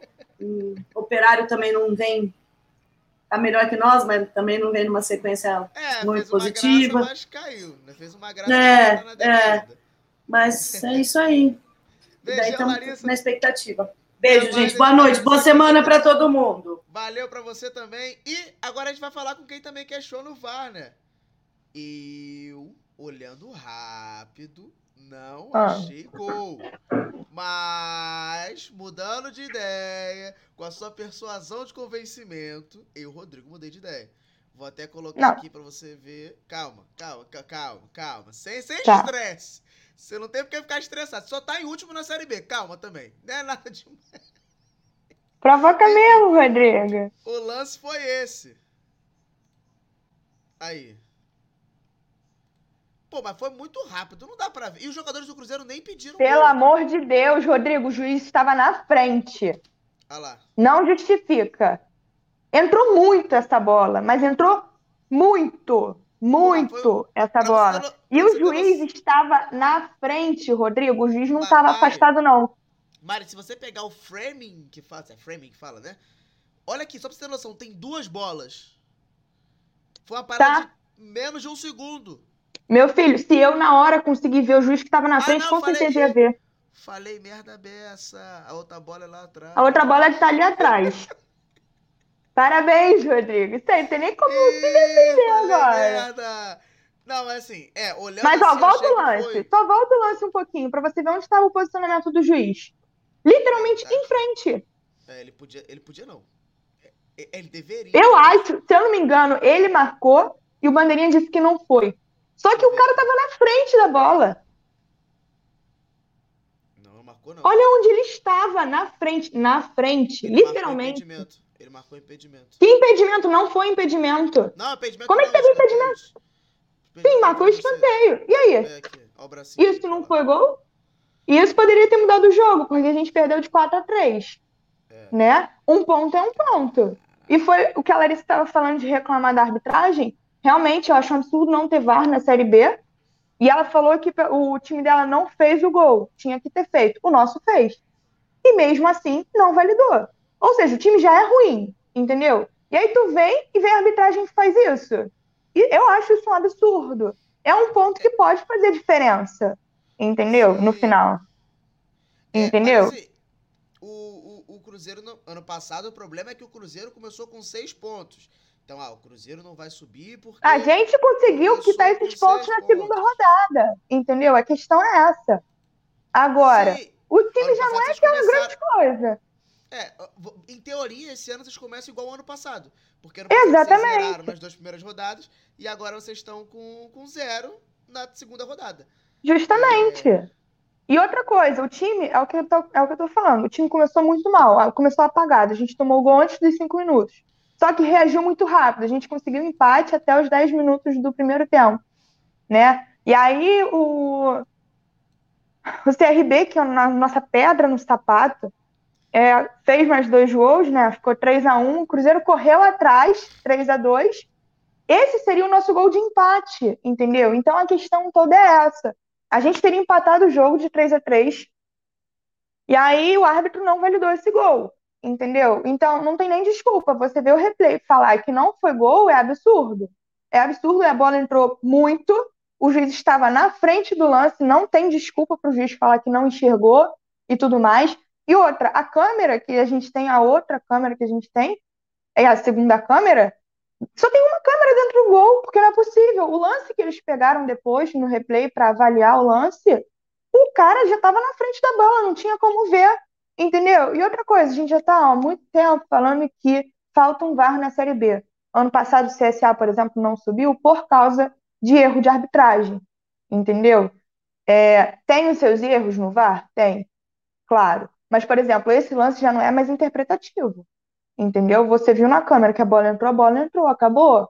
Entendeu? O Cruzeiro, ano passado, há quem diga que não, né? Mas só pode falar com, com propriedade quem viu todos os jogos, quem é, acompanhou essa, esse problema. Teve sim erros a favor do Cruzeiro, mas os, teve acertos a favor do Cruzeiro, perdão, mas tiveram muitos erros contra. Não vou falar que a gente não subiu por causa disso, mas já é uma coisa que já vem há um tempo. Tô dando exemplo do CSA, por exemplo, que no ano passado deixou de subir por causa de um erro de arbitragem. E é um erro que muda o jogo. Mudou no jogo contra no jogo do Londrina, né, que a Larissa comentou contra o Brusque, que aí tava de qualquer forma seria um empate, não fez o gol, mas não teria tomado o gol se o Bandeirinha tivesse visto um impedimento de quase um metro, né? E ontem a gente teria empatado esse jogo, ou talvez até é, ganhado, até porque é, tiveram outros lances também é, questionáveis, mas aí são lances interpretativos, né? Até então a gente teria empatado esse jogo e talvez teria mudado todo todo o resto do jogo. O time já ficou um pouco mais apático no final do jogo. Claro, né? Contra a arbitragem é muito difícil jogar. O Rômulo fez é, uma declaração no final do jogo que eu achei cirúrgica, falando que não tem como jogar contra a arbitragem, que é uma vergonha realmente o que a arbitragem fez. Se você vê que o juiz está na frente do lance, o juiz vê o lance na frente dele e diz que não foi gol no lance desse, eu acho um absurdo, entendeu? Mas não é chorar é por arbitragem, é, até porque o time poderia ter feito mais gols, né? Eu vi o Cruzeiro jogando com muita vontade no segundo tempo, né? O Sobis também questionou a substituição dele com o Felipe Conceição. Eu questionei também de certa parte porque ele vinha jogando bem e eu não entendi por que, que o Felipe Conceição tirou o Sobis no começo do segundo tempo. Eu também não entendo por que, que ele insiste no Matheus Barbosa, por exemplo, né? É um jogador que não acrescenta em nada, fez o gol? Fez. Mas é aquilo, é tipo o que fez o gol e não jogou nada o resto do jogo. Mas, enfim, é esperar para ver, né? O nosso próximo jogo é na quarta-feira contra o Juazeirense. Primeiro jogo a gente ganhou de 1 a 0, né? A gente joga fora de casa. E a torcer para a gente passar para entrar, entrar um dinheiro em caixa, né? E outra, detalhe, é, esqueci até de comentar, teve a contratação, né, do diretor de futebol, Rodrigo Pastana.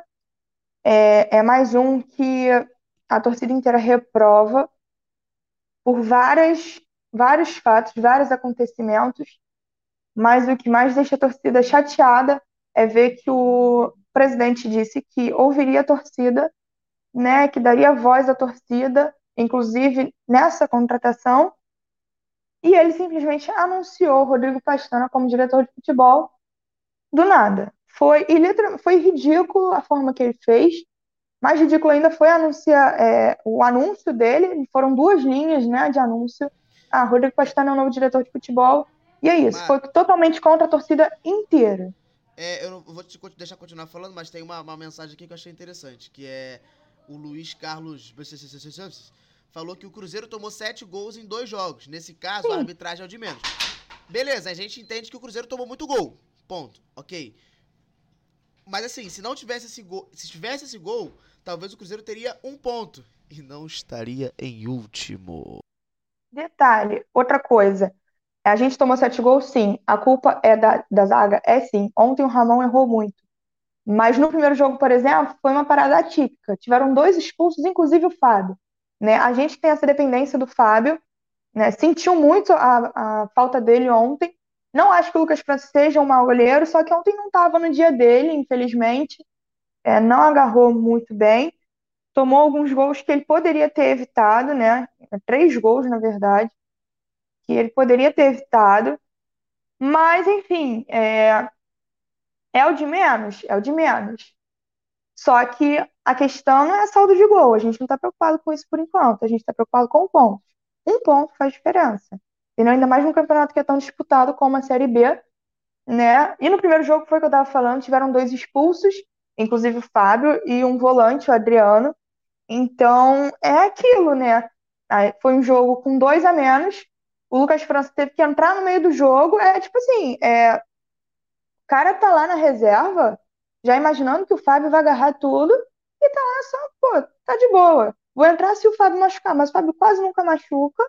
Entendeu? E nunca toma um vermelho assim, tá ligado? Então, ele tava de boa ali, pô, tô de boa. Do nada, pô, Lucas França, você tem que entrar porque o Fábio pegou a bola fora da área e tomou o segundo amarelo. Então ele entrou do nada, e foi lá, tomamos um gol bobo também, né, contra confiança. E ontem a zaga estava completamente perdida, entendeu? O Ramon teve uns erros absurdos.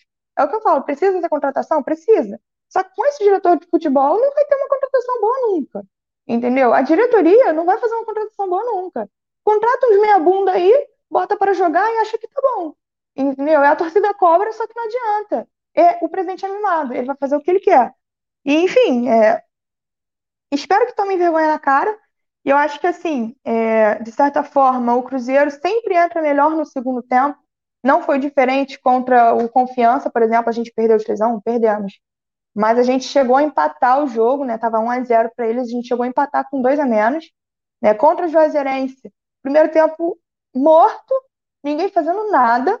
E chegou o segundo tempo, a gente conseguiu atacar bem. O problema é finalização. Esse é o maior problema, né? Mas enfim, a gente conseguiu atacar bem, conseguimos segurar atrás e era o Fábio no gol. A gente não tomou gol porque o Fábio estava no gol. Então passa certa segurança pra gente enfim, é, e agora a gente tomou de 3 a 1 de, perdão, 3 a 1 não, 4 a 3 por uma bobeira generalizada, né? E outra que o técnico também é muito teimoso. Outra coisa que irrita a torcida é o técnico ser teimoso e insistir em alguns jogadores que não dão certo, mas é ter fé que vão tomar jeito e entrar no segundo tempo bem. A gente teve um primeiro tempo ontem apático demais, né? Segundo tempo a gente atacou muito, só que em algumas infelicidades a gente tomou o gol, os gols, na verdade. E é isso, é torcer para dar tudo certo, né? Infelizmente não estamos muito otimistas, mas é torcer para dar certo. Falei muito hoje, desculpa, é, gente. Relaxa. É, é estresse, estresse pode, Jano também pode. É, o Valeu Gouveia, que tá pela Twitch TV, ele disse que utilizar a base é o jeito. E aí? Nem a base tá bem. Não, nem usar a base vai dar jeito, porque nem a base está bem. A gente está mal na base. Sub-17 a gente jogou bem. Sub-20 estamos mal. Feminino estamos mal. Profissional estamos mal. Entendeu? Joga videogame, botão, qualquer porra. Pô, mas aí que tá. O jogo, o LOL, sei lá o quê, estão falando que o Cruzeiro joga bem. Entendeu? Vou começar a torcer pro LOL, mano. Vou começar a torcer pra jogo de computador porque o futebol de campo não tá dando. Ó, pela, é, o Aloysio perguntou, pela grandeza do Cruzeiro e por estar no início do campeonato, tudo pode acontecer. Sente que é obrigação da Raposa em subir nessa temporada, já que, até porque ano pass... esse ano é o centenário, não é? É. Isso que dói mais. Você vê o time nessa situação no centenário, né? Você acha que um Mas título no centenário, mesmo sendo. não vai ganhar o título. Não ganha o título da Série B. Não ganha. A gente já vai estar muito contente se a gente subir. Já é alguma coisa. Porque, Rodrigo, a questão é, eu não digo que é. Quase derrubei a lixeira aqui. Eu não digo que é uma obrigação do Cruzeiro subir. É Viu? claro É- que. Olha só, calma aí. É isso que eu falo. O jogo da portuguesa, ela fica com a perna assim, ó. É isso. É, tá com a perna, ela tá com a perna assim, aí derruba a lixeira. É nervosismo, né? Só futebol para me causar isso. A questão é, o Cruzeiro, eu me sinto aquela obrigação, de certa forma, porque tá com o salário atrasado, entendeu? A diretoria tá fazendo merda, desculpa o termo, mas é isso, a diretoria só faz cagada, entendeu? Então, é desanimador ver todo, toda a questão por trás do campo, né? Não só o campo, mas a questão extra-campo também está atrapalhando muito. E é muito triste ver isso. É claro que a gente quer que o Cruzeiro suba no ano do centenário. A gente não queria que o Cruzeiro ficasse dois anos na Série B. Mas vendo o time desse jeito, eu não sei o que esperar, não, Rodrigo. Eu não sei. Pode ser que seja pessimismo da minha parte, né? São só duas rodadas que se passaram. É... Mas é difícil. É muito difícil ver esse time jogar. É difícil ter que apoiar o time nessa situação, porque não é, é o que eu tô falando, não é só questão em campo, né? É a questão do extracampo que estressa mais a gente. Porque se fosse só o campo, tava de boa, entendeu? De boa não, mas assim, seria menos pior você se estressar só com os jogadores jogando mal, entendeu? Agora, você se estressar com o jogador, com diretoria, entendeu? É muito, muito complicado, ainda mais no ano que deveria ser o ano do Cruzeiro. E tem um- uma, uma, uma, uma coisa boa que assim, ah, o Cruzeiro não tá com jogadores da base jogando, nem coisa do tipo. Mas tem um, um fator bom que é o fato do Cruzeiro não ter é, jogadores da base muito bons, vamos dizer assim. Até porque tem a- a- a- as Olimpíadas e convocação e não sei o que. Pra ferrar o Cruzeiro nessas convocações, tipo assim, o Fábio nunca foi convocado. Mas o Cruzeiro tá tão numa fase tão maluca É uma zica que eu não entendo, cara. Pra convocarem o Fábio, seria dois pulos. Se, ah, É essa questão. Agora. Agora eu quero o Fábio. Vem pra cá. Mas eu acho que o Fábio negaria. Juro pra você. Eu juro pra você que o Fábio negaria. Tenho quase certeza. Mas assim, eu não posso botar a mão no fogo por ninguém. E outra coisa da diretoria, falando em Fábio, né, de jogadores experientes, a diretoria foi muito escrota com o Léo, o zagueiro. Né? Ele estava lesionado e a diretoria simplesmente mandou ele embora sem porquê. Nessa diretoria que, sério, é, não, o Sérgio, o, o Kiko, né, a gente chama ele de Kiko, porque ele é a cara do Kiko do, do Chaves. O Kiko fala que ele veio para mudar, para ouvir a torcida, da voz da torcida. A gente tá vendo a voz que ele tá dando, né? Ele anunciando o diretor de futebol, que tava todo mundo fazendo campanha na internet para que ele não entrasse, né? E não tem como ficar fazendo manifestação, até porque estamos em época de pandemia, não é o certo. Mesmo que fosse de máscara, é muito difícil, né? E aí manda o jogador embora, o jogador que tá há anos no clube, e é um jogador bom, o Léo é um jogador bom, é um zagueiro bom. A gente precisando de zagueiro e o cara manda um zagueiro bom pra fora. Entendeu? Né? E do jeito que foi, foi ridículo. E eu não sei mais o que esperar, Rodrigo. É tentar não me estressar mais do que já tá me estressando. Entendeu? Quarta-feira espero ter efeitos colaterais da vacina para não assistir o jogo. Entendeu? Porque se eu tiver daí, eu vou querer assistir. Porque não dá, cara. Não dá, Rodrigo. Quero ficar dopada de remédio. Quero, quero ver, não. Não tô preparada para me estressar mais uma vez no meio da semana. Então é isso, Mari. Beijão, até mais.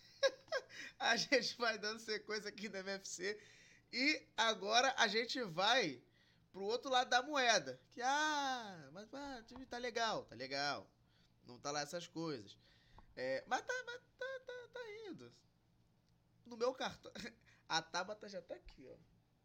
Já tá balançando a cabeça, a Ju tá com a cara de assim, ai, Rodrigo. É, o Hulk anda enganando vocês ainda, né? Ainda vocês estão iludidas, né? Não, o seu, o seu hater pelo Hulk não me afeta, tá ligado? Mas, eu- mas Você eu, tá aí eu à toa. Eu escalei ele no meu cartola, eu escalei o Hulk no meu cartola. Olha que ironia! Não é você que fala que ele é ruim, que não sei o quê, faz o teatro do cacete a quatro pra falar que ele é ruim. Não escala, isso é hipo- hipocrisia. Hipocrisia da tua parte. Mas é, é- é- foi Galo e quem mesmo que eu esqueci agora? Perdi. Galo Sport. Nada contra o esporte da Nelly, mas assim, Hum. se perde. Ué, escalava outro. Você tinha tantas opções, você vai escalar o Hulk. Ah, quem? Mas quem que eu botar- botaria? Ué, filhote, menos o Hulk, né? Você que é contra o, o Hulk. Ai, tá o Hulk é horrível. Tu larga de ser hipócrita, Rodrigo. O Hulk está com aquela bunda enorme virada pra lua. Então não posso fazer nada. Ué, filho, Ô, que ele continua com aquela bunda enorme virada pra lua. Nós Fala, vamos fazer bebê. o seguinte: daqui uns dias, ele vai ter que entrar aí vestido de verde. Ele vai ainda vai vir fazendo o Hulk ainda, porque ele vai pagar a língua. Hulk esmaga, é. O Hulk é barbante, mas ele tá incrível, hein? Que, que, que termo é esse? Hulk é barbante. Eu vi que você comentou, fiquei perdido. Ah, ele é barbante. Ele fica, ele carrega demais a bola. Ele carrega, ele pega demais a bola, aí ele vai matar a bola, em vez dele, dele matar e tentar dominar, ele já mata já perdendo a bola, né? Mas tudo É, bem. ele já derruba Ele também, mas tudo também. bem. Ah, tá tudo certo. Eu vou entrar de Hulk quando ele tiver. Que ele tá, ele tá sinistro, né? Ele tá. Pessoa sinistra, forte, né? Bravo. Mas quando ele tiver assim, eu entro. ó. Ah, qual é? Quando ele tiver Ah, assim. tu não vem explanar aqui não, tá? Rodrigo, Não você larga de ser não, um palhaço, tá bom? Você. Quando ele estiver assim, eu entro. De Hulk. É, até parece que você tá podendo falar alguma coisa, né, gente? É, o, o Rodrigo Meu time não convenceu tá, tá de ainda não, mas graça levou hoje. filho. Então, mas é assim. Dormiu com um palhaço, Rodrigo? Não, mas olha só, tipo assim, tem uma parada que a galera. Que, que até falaram hoje algumas vezes, a, a Renata falou que não é legal o Botafogo depender de um jogador só, o Londrina depender de um jogador só, é, é, a, a, a Zan do Remo também, se eu não me engano, comentou sobre. Vocês não acham que o, que o Galo de fato tá dependendo muito do, do Hulk? Porque, assim. Não. Mas ele, não é ele que tá. Ele, ele não, é tipo- não tá tipo o cano do Vasco? Que Não. tá o cara do gol? Que isso, Não. gente? Só ele faz gol, porra. Que isso? Não, calma aí, Rodrigo, você está confundindo as coisas. Vamos lá. É, a gente não no tem. Lógico. jogo, o, o, Nacho ia, o Nacho ia fazer. Se ele não tivesse errado, o Exatamente. Fazer. A gente não tem dependência no Hulk. O Hulk ele tá sendo um brilhante, uma pessoa assim, lá ajudando. Não, a gente não, não tem aquela dependência nele como o Vasco tem do Hulk, ou sei lá, o, o Santos tem do Marinho, tá ligado? A gente tem a, a, tipo, o agrado do Hulk tá lá fazendo a graça dele, mas não é dependência. Dependência é uma palavra muito forte, Rodrigo. Vamos com calma, por favor. Gra tanto BO com Cuca. Ele arranjou o BO com Cuca. Depois que ele arranjou o BO com Cuca, ele vem fazendo gol todo jogo praticamente. Graças a Deus. A- Quando arranjou o B.O., a Ju falou assim: tomara que o Cuca caia. Eu, eu rezei, Cuca eu rezei. acertando, Você viu, né? No, no último Deus- comentário eu falei. Deus não me ouviu, É, não me ouviu, bem, mas a gente tá pode. bem. Ô, Tabata, você Isso. odeia o Cuca tanto quanto a Ju, não? Não, eu, eu também não, não sou a favor muito do Cuca, não. Ele ainda não está entendendo o time. Ele ainda não está, ele não está conseguindo é, é, mover as peças na, na hora certa. Ele demorou demais segundo tempo para trocar, saca? Mas é, as peças que ele tem também fica um pouco mais fácil, né? Voltando, é, Guga, é, Savarino, o Galo ainda vai, só tende a aumentar. Agora é garantir os três pontos. Vai pegar o São Paulo, vamos garantir os três pontos e boa. É, bola pra frente. Do Irã, que é interessante. E se o Cuca se machucar, vem Marrone? Não, Nossa, o Marrone ele não é centroavante no Galo. O Marrone ele joga de ponta. Quem vem geralmente no lugar do Hulk como centroavante vai ser o Vargas ou o Sacha. Coisa que a gente já tinha na época do São Paulo. Então ia ser elas por elas. só não vem jogando muito bem, não, né? Mas É, é, É, Vargas pra é- mim, o Sacha é, é jogador de segundo tempo. O Sacha, ele joga ali pra final o jogo, sabe?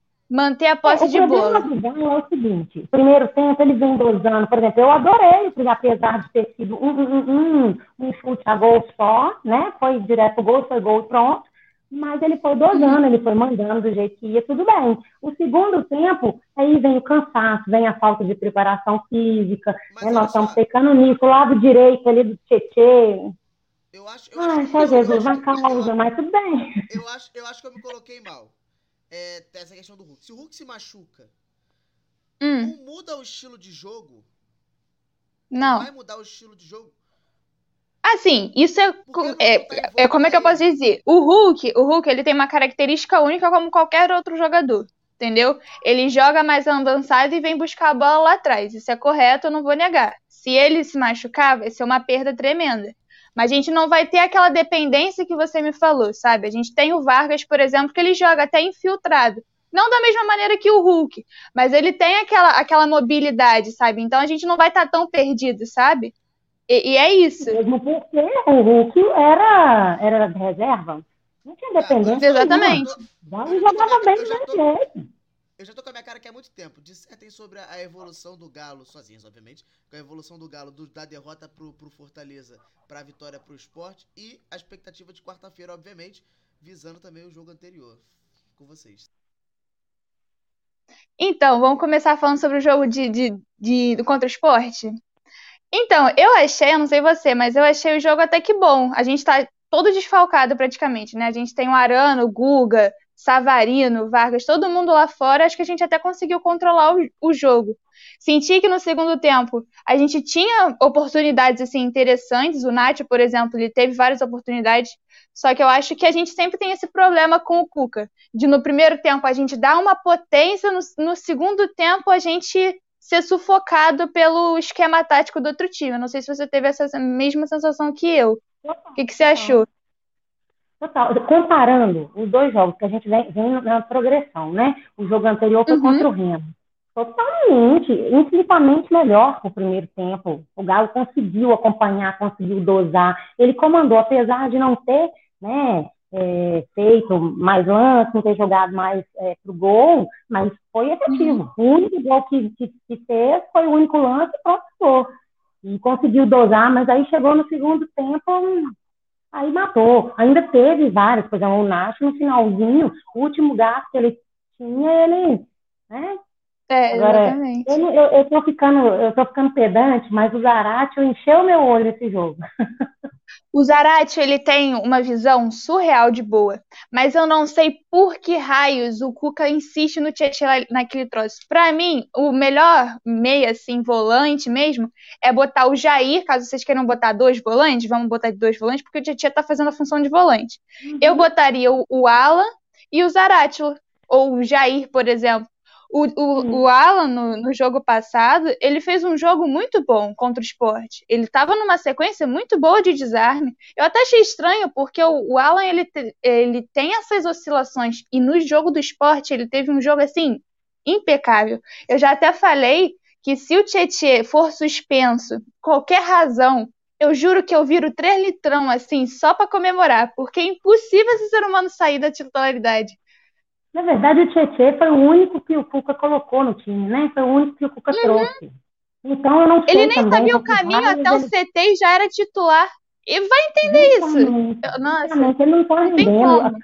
O lado direito tá abertaço, sabe? Mas é, é, Uhum. eu colocaria já isso, você falou bem. Na minha opinião, a gente tem uma visão muito parecida de jogo, né? O esquema.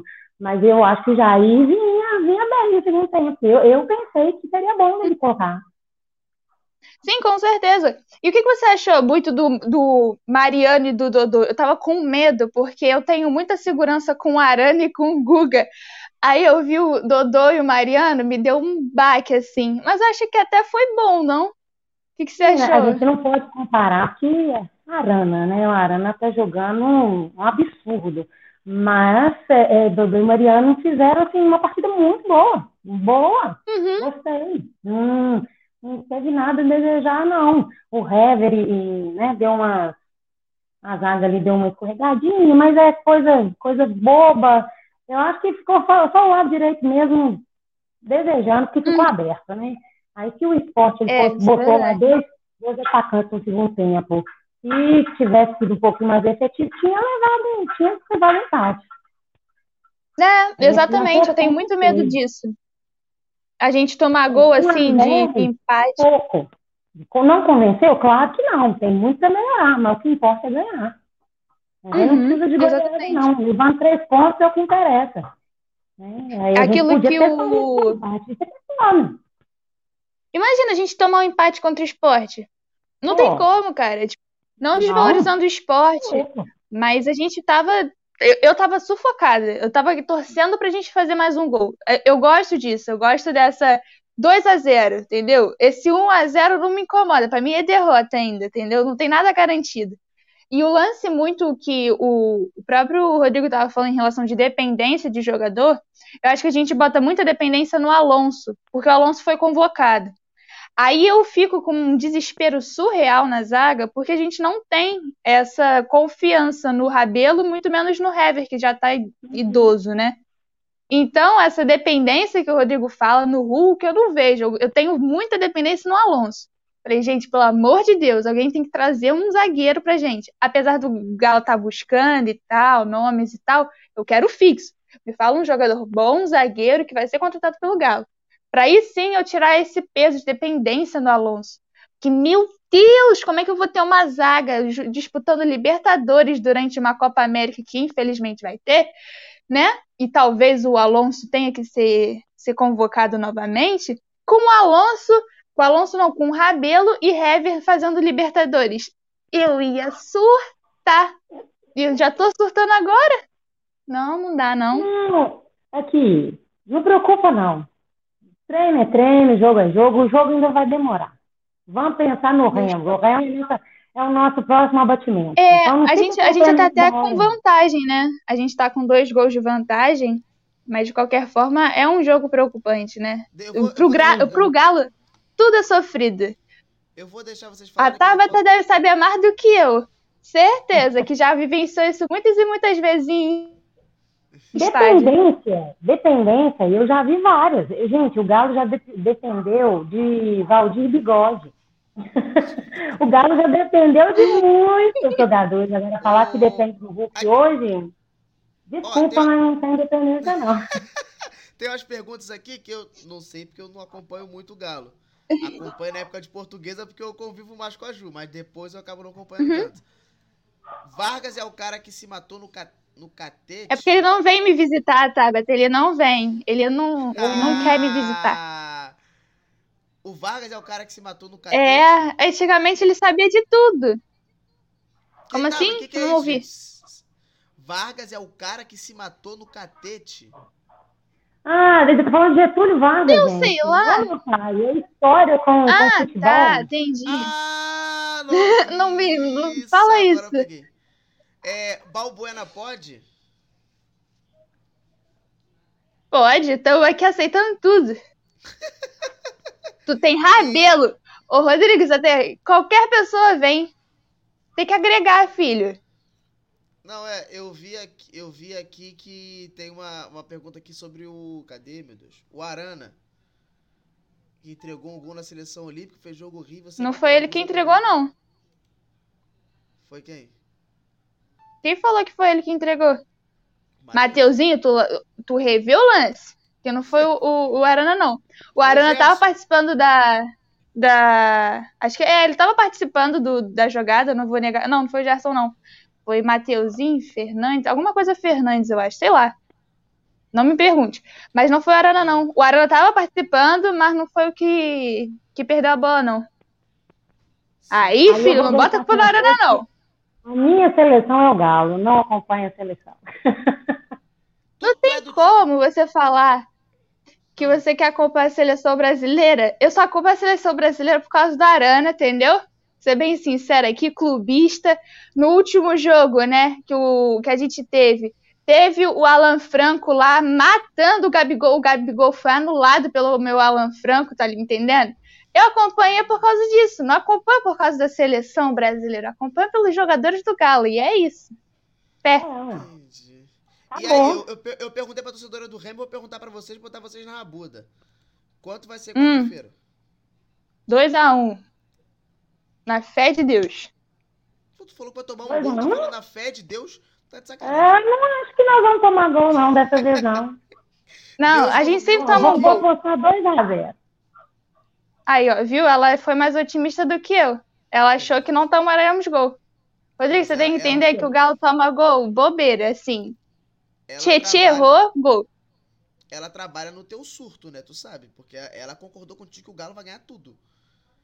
Ela, Ah, meu E filho, tá errada? uma coisa. Atleticano é assim, não sei se você sabe. Mas aqui em Minas, porque a Angela Carioca é legal, doido, mas aqui em Minas é assim. O atleticano já começa o ano falando que vai ganhar o Mundial. E depois é que vem, né? aí, depois, aí depois tem a realidade, né? Aí Ô, depois. é que Rodrigo, coisas eu vão só acompanhei a Champions pra ver quem a gente pega na final. Foi isso. Tava nem pensando mais em nada. Caraca, Ju, não começou nem o Jornal Nacional se bobear e você tá mandando essa. Caraca. Não, eu tô sendo sincera. A gente já tem que pensar lá na frente. Tu tem noção que tu tá mandou uma dessa que semana passada, isso teria 20 minutos de programa tu ter mandado essa.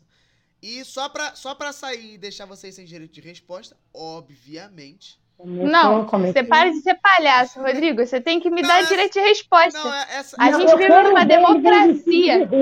Ele não precisa, ele pode É. deixar a gente sem falar, mas eu quero ele vir de verde. Vai vir verdinho.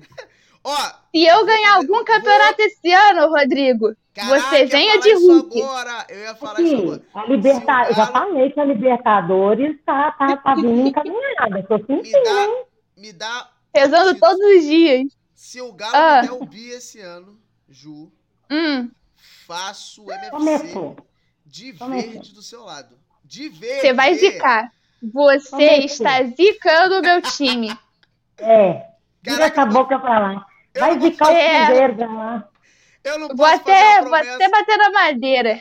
Eu não posso fazer promessa, não. Se o, se o Galo ganhar Não. algum título, eu faço de ver. Caraca, a, a Tabata falou essa mesma parada e você falou, ah, maneiro. Aí eu falo, eu tô zicando. Você tá vendo? Você tá vendo? Sim, porque você é, tá zicando. Olha, Você não eu acho do que da próxima vez a gente não precisa dele pra apresentar, não. Vai já só nós duas que flui muito melhor. Isso. Ó, Com certeza. O Hulk tá superestimado. Tem que ganhar o bi nacional pra ter moral. Pra ganhar bi em Minas, só se for pro Cruzeiro, né? Valeu. O time tá quase falindo, tu quer me meter uma dessa. Pelo amor de Deus. Mas tá Onde quase já falindo, se mas viu? ganha bi. O, o Galo não ganha bi. Tá bom, bota lá os troféus pra jogar pra ver se, re- se ressurge o Cruzeiro. Não ressurge, não, ô Rodrigo. Já tô falando, já tô falando, a Libertadores tá, tá chegando aí, vai ser bicho. Tá potente, hein? Eu tô iludida. Quero ver, quero ver você de verde, Rodrigo, tá? Eu quero ver você de verde. Você tem que entender que quando a gente tava lá, em primeirão, tá ligado? Na classificação geral, meu filho, eu chorei a beça. Eu falei, é agora. Rezei pra tudo que é santo. Vai ter que acreditar com a gente, ô Rodrigo. É sim, não tem como, não. É isso aí, Gustavo. Galo, Galo, campeão. Quando o Galo tiver o estádio, então, ninguém segura o Galo, não, filho. Entendi. Já tem. Ô, ô, Rodrigo, você que fala que esse estádio nunca vai sair, já tem até arquibancada. Tô nem brincando, já tá. Esse, está, esse estádio que eu tô aqui, que tá atrás de mim também, ele tem arquibancada também. E ninguém joga lá há muito tempo. E ele tem. Ah, mas aí a culpa não é minha. Não, o Galo vai usar o MRV. Entendi. Tá lindo, Beijão- tá lindo. Tá ficando muito bonito, meninas. sendo bem sincera. Até quarta-feira. Até quarta, né? Boa sorte. Quarta-feira? É. Quarta-feira tem o quê? Ai, Galo, Galo. Aqui nós vamos mandar na área do Galo. O Rodrigo não tá aparecendo na nossa parte, não. Nós duas já já já estamos aqui entrosadíssimas. A gente pode ensinar pro Cuca que nós duas já entrosamos. No próximo MFC, eu só, vou, Isso. só vou falar oi e vou sair. Falar galo. E vou sair. Porque todo, todo MFC você fala mal do Hulk. Tô ficando irritada já. Tem que parar com Pois é. isso. Entendi. Vou falar mal do Hulk quando estiver falando do Cruzeiro, então. Beijo, fui! Ótimo. Vou dando sequência aqui pra finalizar agora o MFC. Ih, ela tá travada. Manu, você está travada. Sai e volte. Ela travou. Ah, destravou. Manu! Opa! E? Boa noite, Rodrigo. Como é que tá? Boa noite. E aí? Como é, como é, tá tudo certo. E como é que tá esse jogo bom a beça aí, hein? Vitória e Náutico 0x0. Então, rapaz. Numa quarta-feira. Eu não tô 8 horas conseguindo te- noite. Então, eu não tô conseguindo te ver, mas tudo bem, vamos falar sobre Vitória. Foi um primeiro tempo que eu gostei particularmente, porém a finalização do Vitória tá precária. É, o David, que ele é um jogador que eu gosto bastante, porém ele é um jogador com péssima finalização. Ele tem um bom toque, ele costuma tocar muito bem pro Samuel, porém hoje nem isso tá acontecendo, entendeu? Então, assim, o time tá marcando bem, gostei da marcação do time, o time tá chegando até no ataque, mas na hora da finalização, na hora do gol, não tá acontecendo. Então, assim, eu espero que no segundo tempo o Vitória melhore. Porém, me preocupa também o preparo físico do Vitória, que é um time que no primeiro tempo ele consegue até render, mas chega no finalzinho do primeiro tempo, chega no segundo tempo, Vitória cai muito futebol, os jogadores ficam muito cansados. Então, eu não sei o que, é que vai acontecer nesse segundo tempo. Estou aqui esperançosa que a finalização, que o passe encaixe lá na frente e que a finalização seja boa.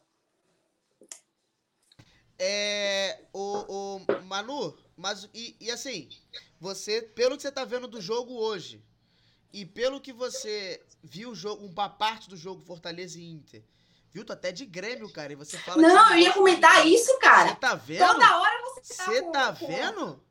Não, não entendo. Uma semana você tá com, com a camisa. Na outra semana você tá com a camisa do Grêmio. Não, tá, tá confundindo minha cabeça. Não, eu tenho meu time e, e utilizo pros de outros times. Você pode até me dar uma do Vitória, nem reclamo. É, Manu, tem pergunta pra você aqui. Você realmente acha Vou que pensar no seu caso, chance- vou pensar no seu caso. Você acha realmente que o Vitória tem chance de acesso? Olha, Rodrigo, é o que eu falo sempre. É, essa série B é uma série muito mais difícil que a série B do ano passado. O ano passado foi, vamos botar entre aspas, uma série B fácil. É, e o Vitória não conseguiu render, não conseguiu ficar nem entre os 10. Se eu não me engano, terminou em 14. É, é, então, esse ano eu acho muito sem ser, não sendo realista, eu acho muito difícil o Vitória subir, porque o técnico não tá, eu tô conseguindo me ver, pronto. É, no, jogo, no jogo de hoje já tá colocado o Runan no lugar do, do Guilherme, que não tá rendendo, já é o terceiro, o terceiro jogo dele, É, e ele, eu ainda não vi futebol em Guilherme, e ele continua o Vitória contratou o Ronan, colocado o Ronan. E, na opinião, ele poderia colocar Dinei também no lugar do Samuel, que também não tá jogando bem. Então, assim, é, me preocupa muito a questão do técnico. Ele, não sei se é questão de segurança, ele não gosta muito de mexer. Geralmente, quando ele mexe, ele mexe nos 30 minutos do segundo tempo. E olhe lá, é, jogo passado ele não mexeu, praticamente não mexeu, não, não botou Dinei, não, não, não tá mudando, entendeu?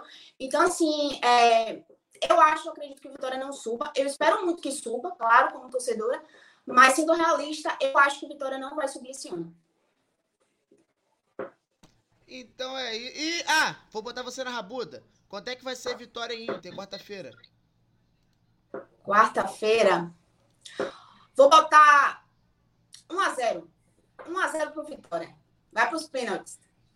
E quem ganha? Nos pênaltis, o Vitória, é claro. Ai, agora eu tô sendo, agora eu tô sendo clubista. Eu acho que o Vitória vai ganhar nos pênaltis. Só, só Que nem, na, que nem em sensata, 2018, quando o Vitória. Você tá clubista, porque sensata tá longe a beça. Não, cara, tipo, no, no- no- nos pênaltis não tem como prever. Pênalti é tipo loteria, não tem como prever. Então, assim, eu acho que o Vitória vai dar um a zerinho ali. Tem que aproveitar, né, que o Inter tomou cinco do Fortaleza. Então, tem que aproveitar que eles estão de cabeça. Hã? Já gastou toda a cota de gol sofrido contra o Fortaleza, o Inter, pô. Já gastou, né? Não, não, não gastou não. Não gastou não. Vai tomar um.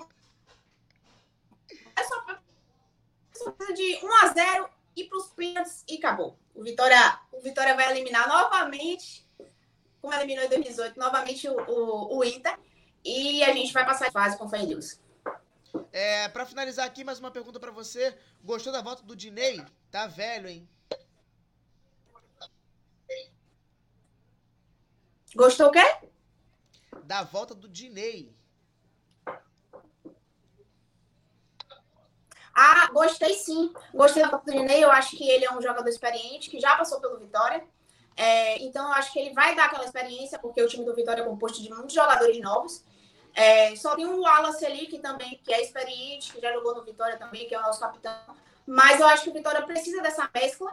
É, eu contrataria até outros jogadores experientes. É, porque é isso, eu acho que falta um pouquinho de amadurecimento no time. Às vezes o time tem umas jogadas infantis. É exemplo de Pedrinho, que não jogou hoje, foi substituído por por, Rodrigo, por, Rodrigo, por Roberto, e por causa de suspensão de cartão, entendeu? É, no, no jogo passado. Não dá risada, cara. Eu confundi o nome do jogador com o seu, mas tá tudo lindo. É, é, tem uma pergunta aqui para você agora para finalizar, eu juro. Qual o impacto para o Bahia e Vitória em não disputarem o estadual baiano? E o que isso pode repercutir ao longo da temporada para as respectivas equipes? Ó, é o seguinte, é, eu acho que, é, como eu já comentei aqui, é, eu acho importante até que outros times que não seja Bahia e Vitória é, estão sendo campeões, estão indo para a final, porque é aquela coisa, o Vitória e o Bahia acaba deixando o deixando de é, dar valor ao campeonato estadual, porque é sempre a mesma coisa, sempre no final do no, vai, sempre para final, entendeu? Sempre ganha o Bahia o Vitória. Então, assim, é, no meu ponto de vista, foi importante até para o Bahia, para o Vitória, ver que o Campeonato Baiano não é só ele, entendeu? Tem outros times aí crescendo, como foi o caso do Atlético, de Alagoas, que ganhou. Então, assim, eu acho que foi muito importante é, o Vitória Bahia não ter ficado, não, não ter ficado, não ter sido campeão. Então, é aquela coisa. Eu acho que foi bom para que os times possam lutar agora, entendeu? Para ficar no, no campeonato, para ir para final e ganhar né, o Campeonato Baiano, o Campeonato Estadual. Beijão, Manu, boa sorte aí no jogo. Beijo, vou correr agora para assistir o segundo tempo. Fala Vocês vão precisar. Você acha que vai ser quanto? Então, não sei. Assim, eu não vi jogo nenhum do Náutico, eu vi do, do Vitória. Um, uh, uh, dois jogos que eu até comentei com você. Eu gostei muito daquele camisa 10 de vocês, o, o Soares. Joga muito bem, maluco. E, e, já que você tá na tela, eu vou te, vou, vou te dar uma moral. 1x0 é, 1x0 vitória, só porque você tá na tela. Vou te dar moral. Então, cara, 1x0 vitória, tá bom. Tô com moral, tô com moral. Você, só pra finalizar aqui, você comentou até sobre o Soares. Soares que vem, o futebol do Soares, ele cresceu, cara. Só que hoje é, ele não foi muito bem. Não tô gostando muito, não tá fazendo uma, não tá fazendo boas jogadas, mas é isso aí é, é, torcer aí para que Soares volte a, a, marcar, como ele já vem marcando, os dois, os dois golaços que ele fez no jogo do Guarani. E é isso aí. Sim. Beijão, Manu! Até semana que vem. Beijo, meu amor! Até quarta-feira! Até quarta-feira! Até quarta-feira! Não, é quinta-feira o jogo. Não, mas o nosso pré-jogo é, é quinta-feira. É, mas o nosso pré-jogo ah, é tá. quarta. Ah, tá. Beijão. Bem. Tudo bem, mais. então. Pronto. Beijo, meu amor. Boa noite. Tchau, tchau. A gente vai, a gente vai. Ah, falaram da Diandra aqui. Teve Diandra, teve musiquinha pra Diandra. Diandra foi a segunda do programa. Galera que chegou atrasado, o programa agora começa às sete. Segunda-feira às sete. É, e sexta-feira às sete também. É, a Diandra foi logo no início do programa. Daqui a pouco vocês dão uma voltadinha aí. E vamos finalizar com a fofoca que jogaram aqui no nosso grupo da, da, da, da das torcedoras. Que, pô, das não, das meninas aqui que fazem o, o MFC duas coisas. Uma foi, se eu só baixar aqui, foi o que a, Diandra comentou que o Patrick estava gordo. Que o Patrick estava gordo. Patrick, jogador do, do Inter, né? No caso. Que ela falou que o Patrick estava gordo e mandaram uma montagem dizendo que sim, olha lá. O Patrick tá parecendo Patrick. Parece até aquele filme da Vovozona, aqueles caras que ficam com aquela roupa toda inchada. E sim, a Diandra arrasou, a Beatriz viu, tava aqui com a gente. Foi nesse esquema. E para finalizar aqui com fofoca, que a gente gosta de fofoca, a gente gosta de, de fofocar a vida dos outros. É, janela do aplicativo, cadê? Aqui? Não. Aqui achei. Tô me achando ainda, galera. Olha aí, ó. Raquel, namorada do Rodolfo, jogador do América Mineiro, postou a seguinte história com a legenda. Atenção, a dona desse óculos pode aparecer Senão o Rodolfo tá lascado. O atleta trancou a conta do Instagram. e aí aqui embaixo tem aquela aquela uma, um negócio que a gente estava até falando aqui no programa, né? Primeira rodada. Primeira e segunda rodada do Brasileirão. Traição, talaricagem e ameaça. 38 Roubo, estupro, broderagem, corrupção e galo bicampeão. Eu acredito até nas outras partes, mas na 38 Galo bicampeão eu acho difícil. Com o Hulk, que é isso, não existe. O Hulk não é nem super-herói bom da Marvel. E, e, e, galera, então vejam Diandra Raivosa, Mari Raivosa, é, é, a, a, Larissa do Londrina também, lá, lá com as suas raivas devido ao VAR. Beijão. Obrigado para quem ficou com a gente aqui até o final. Quem não ficou, quem chegou no final, volte aí para assistir a galera. Compartilhe, chame os amigos. Amanhã às nove estaremos aqui falando sobre a questão do Brasil com a Copa América.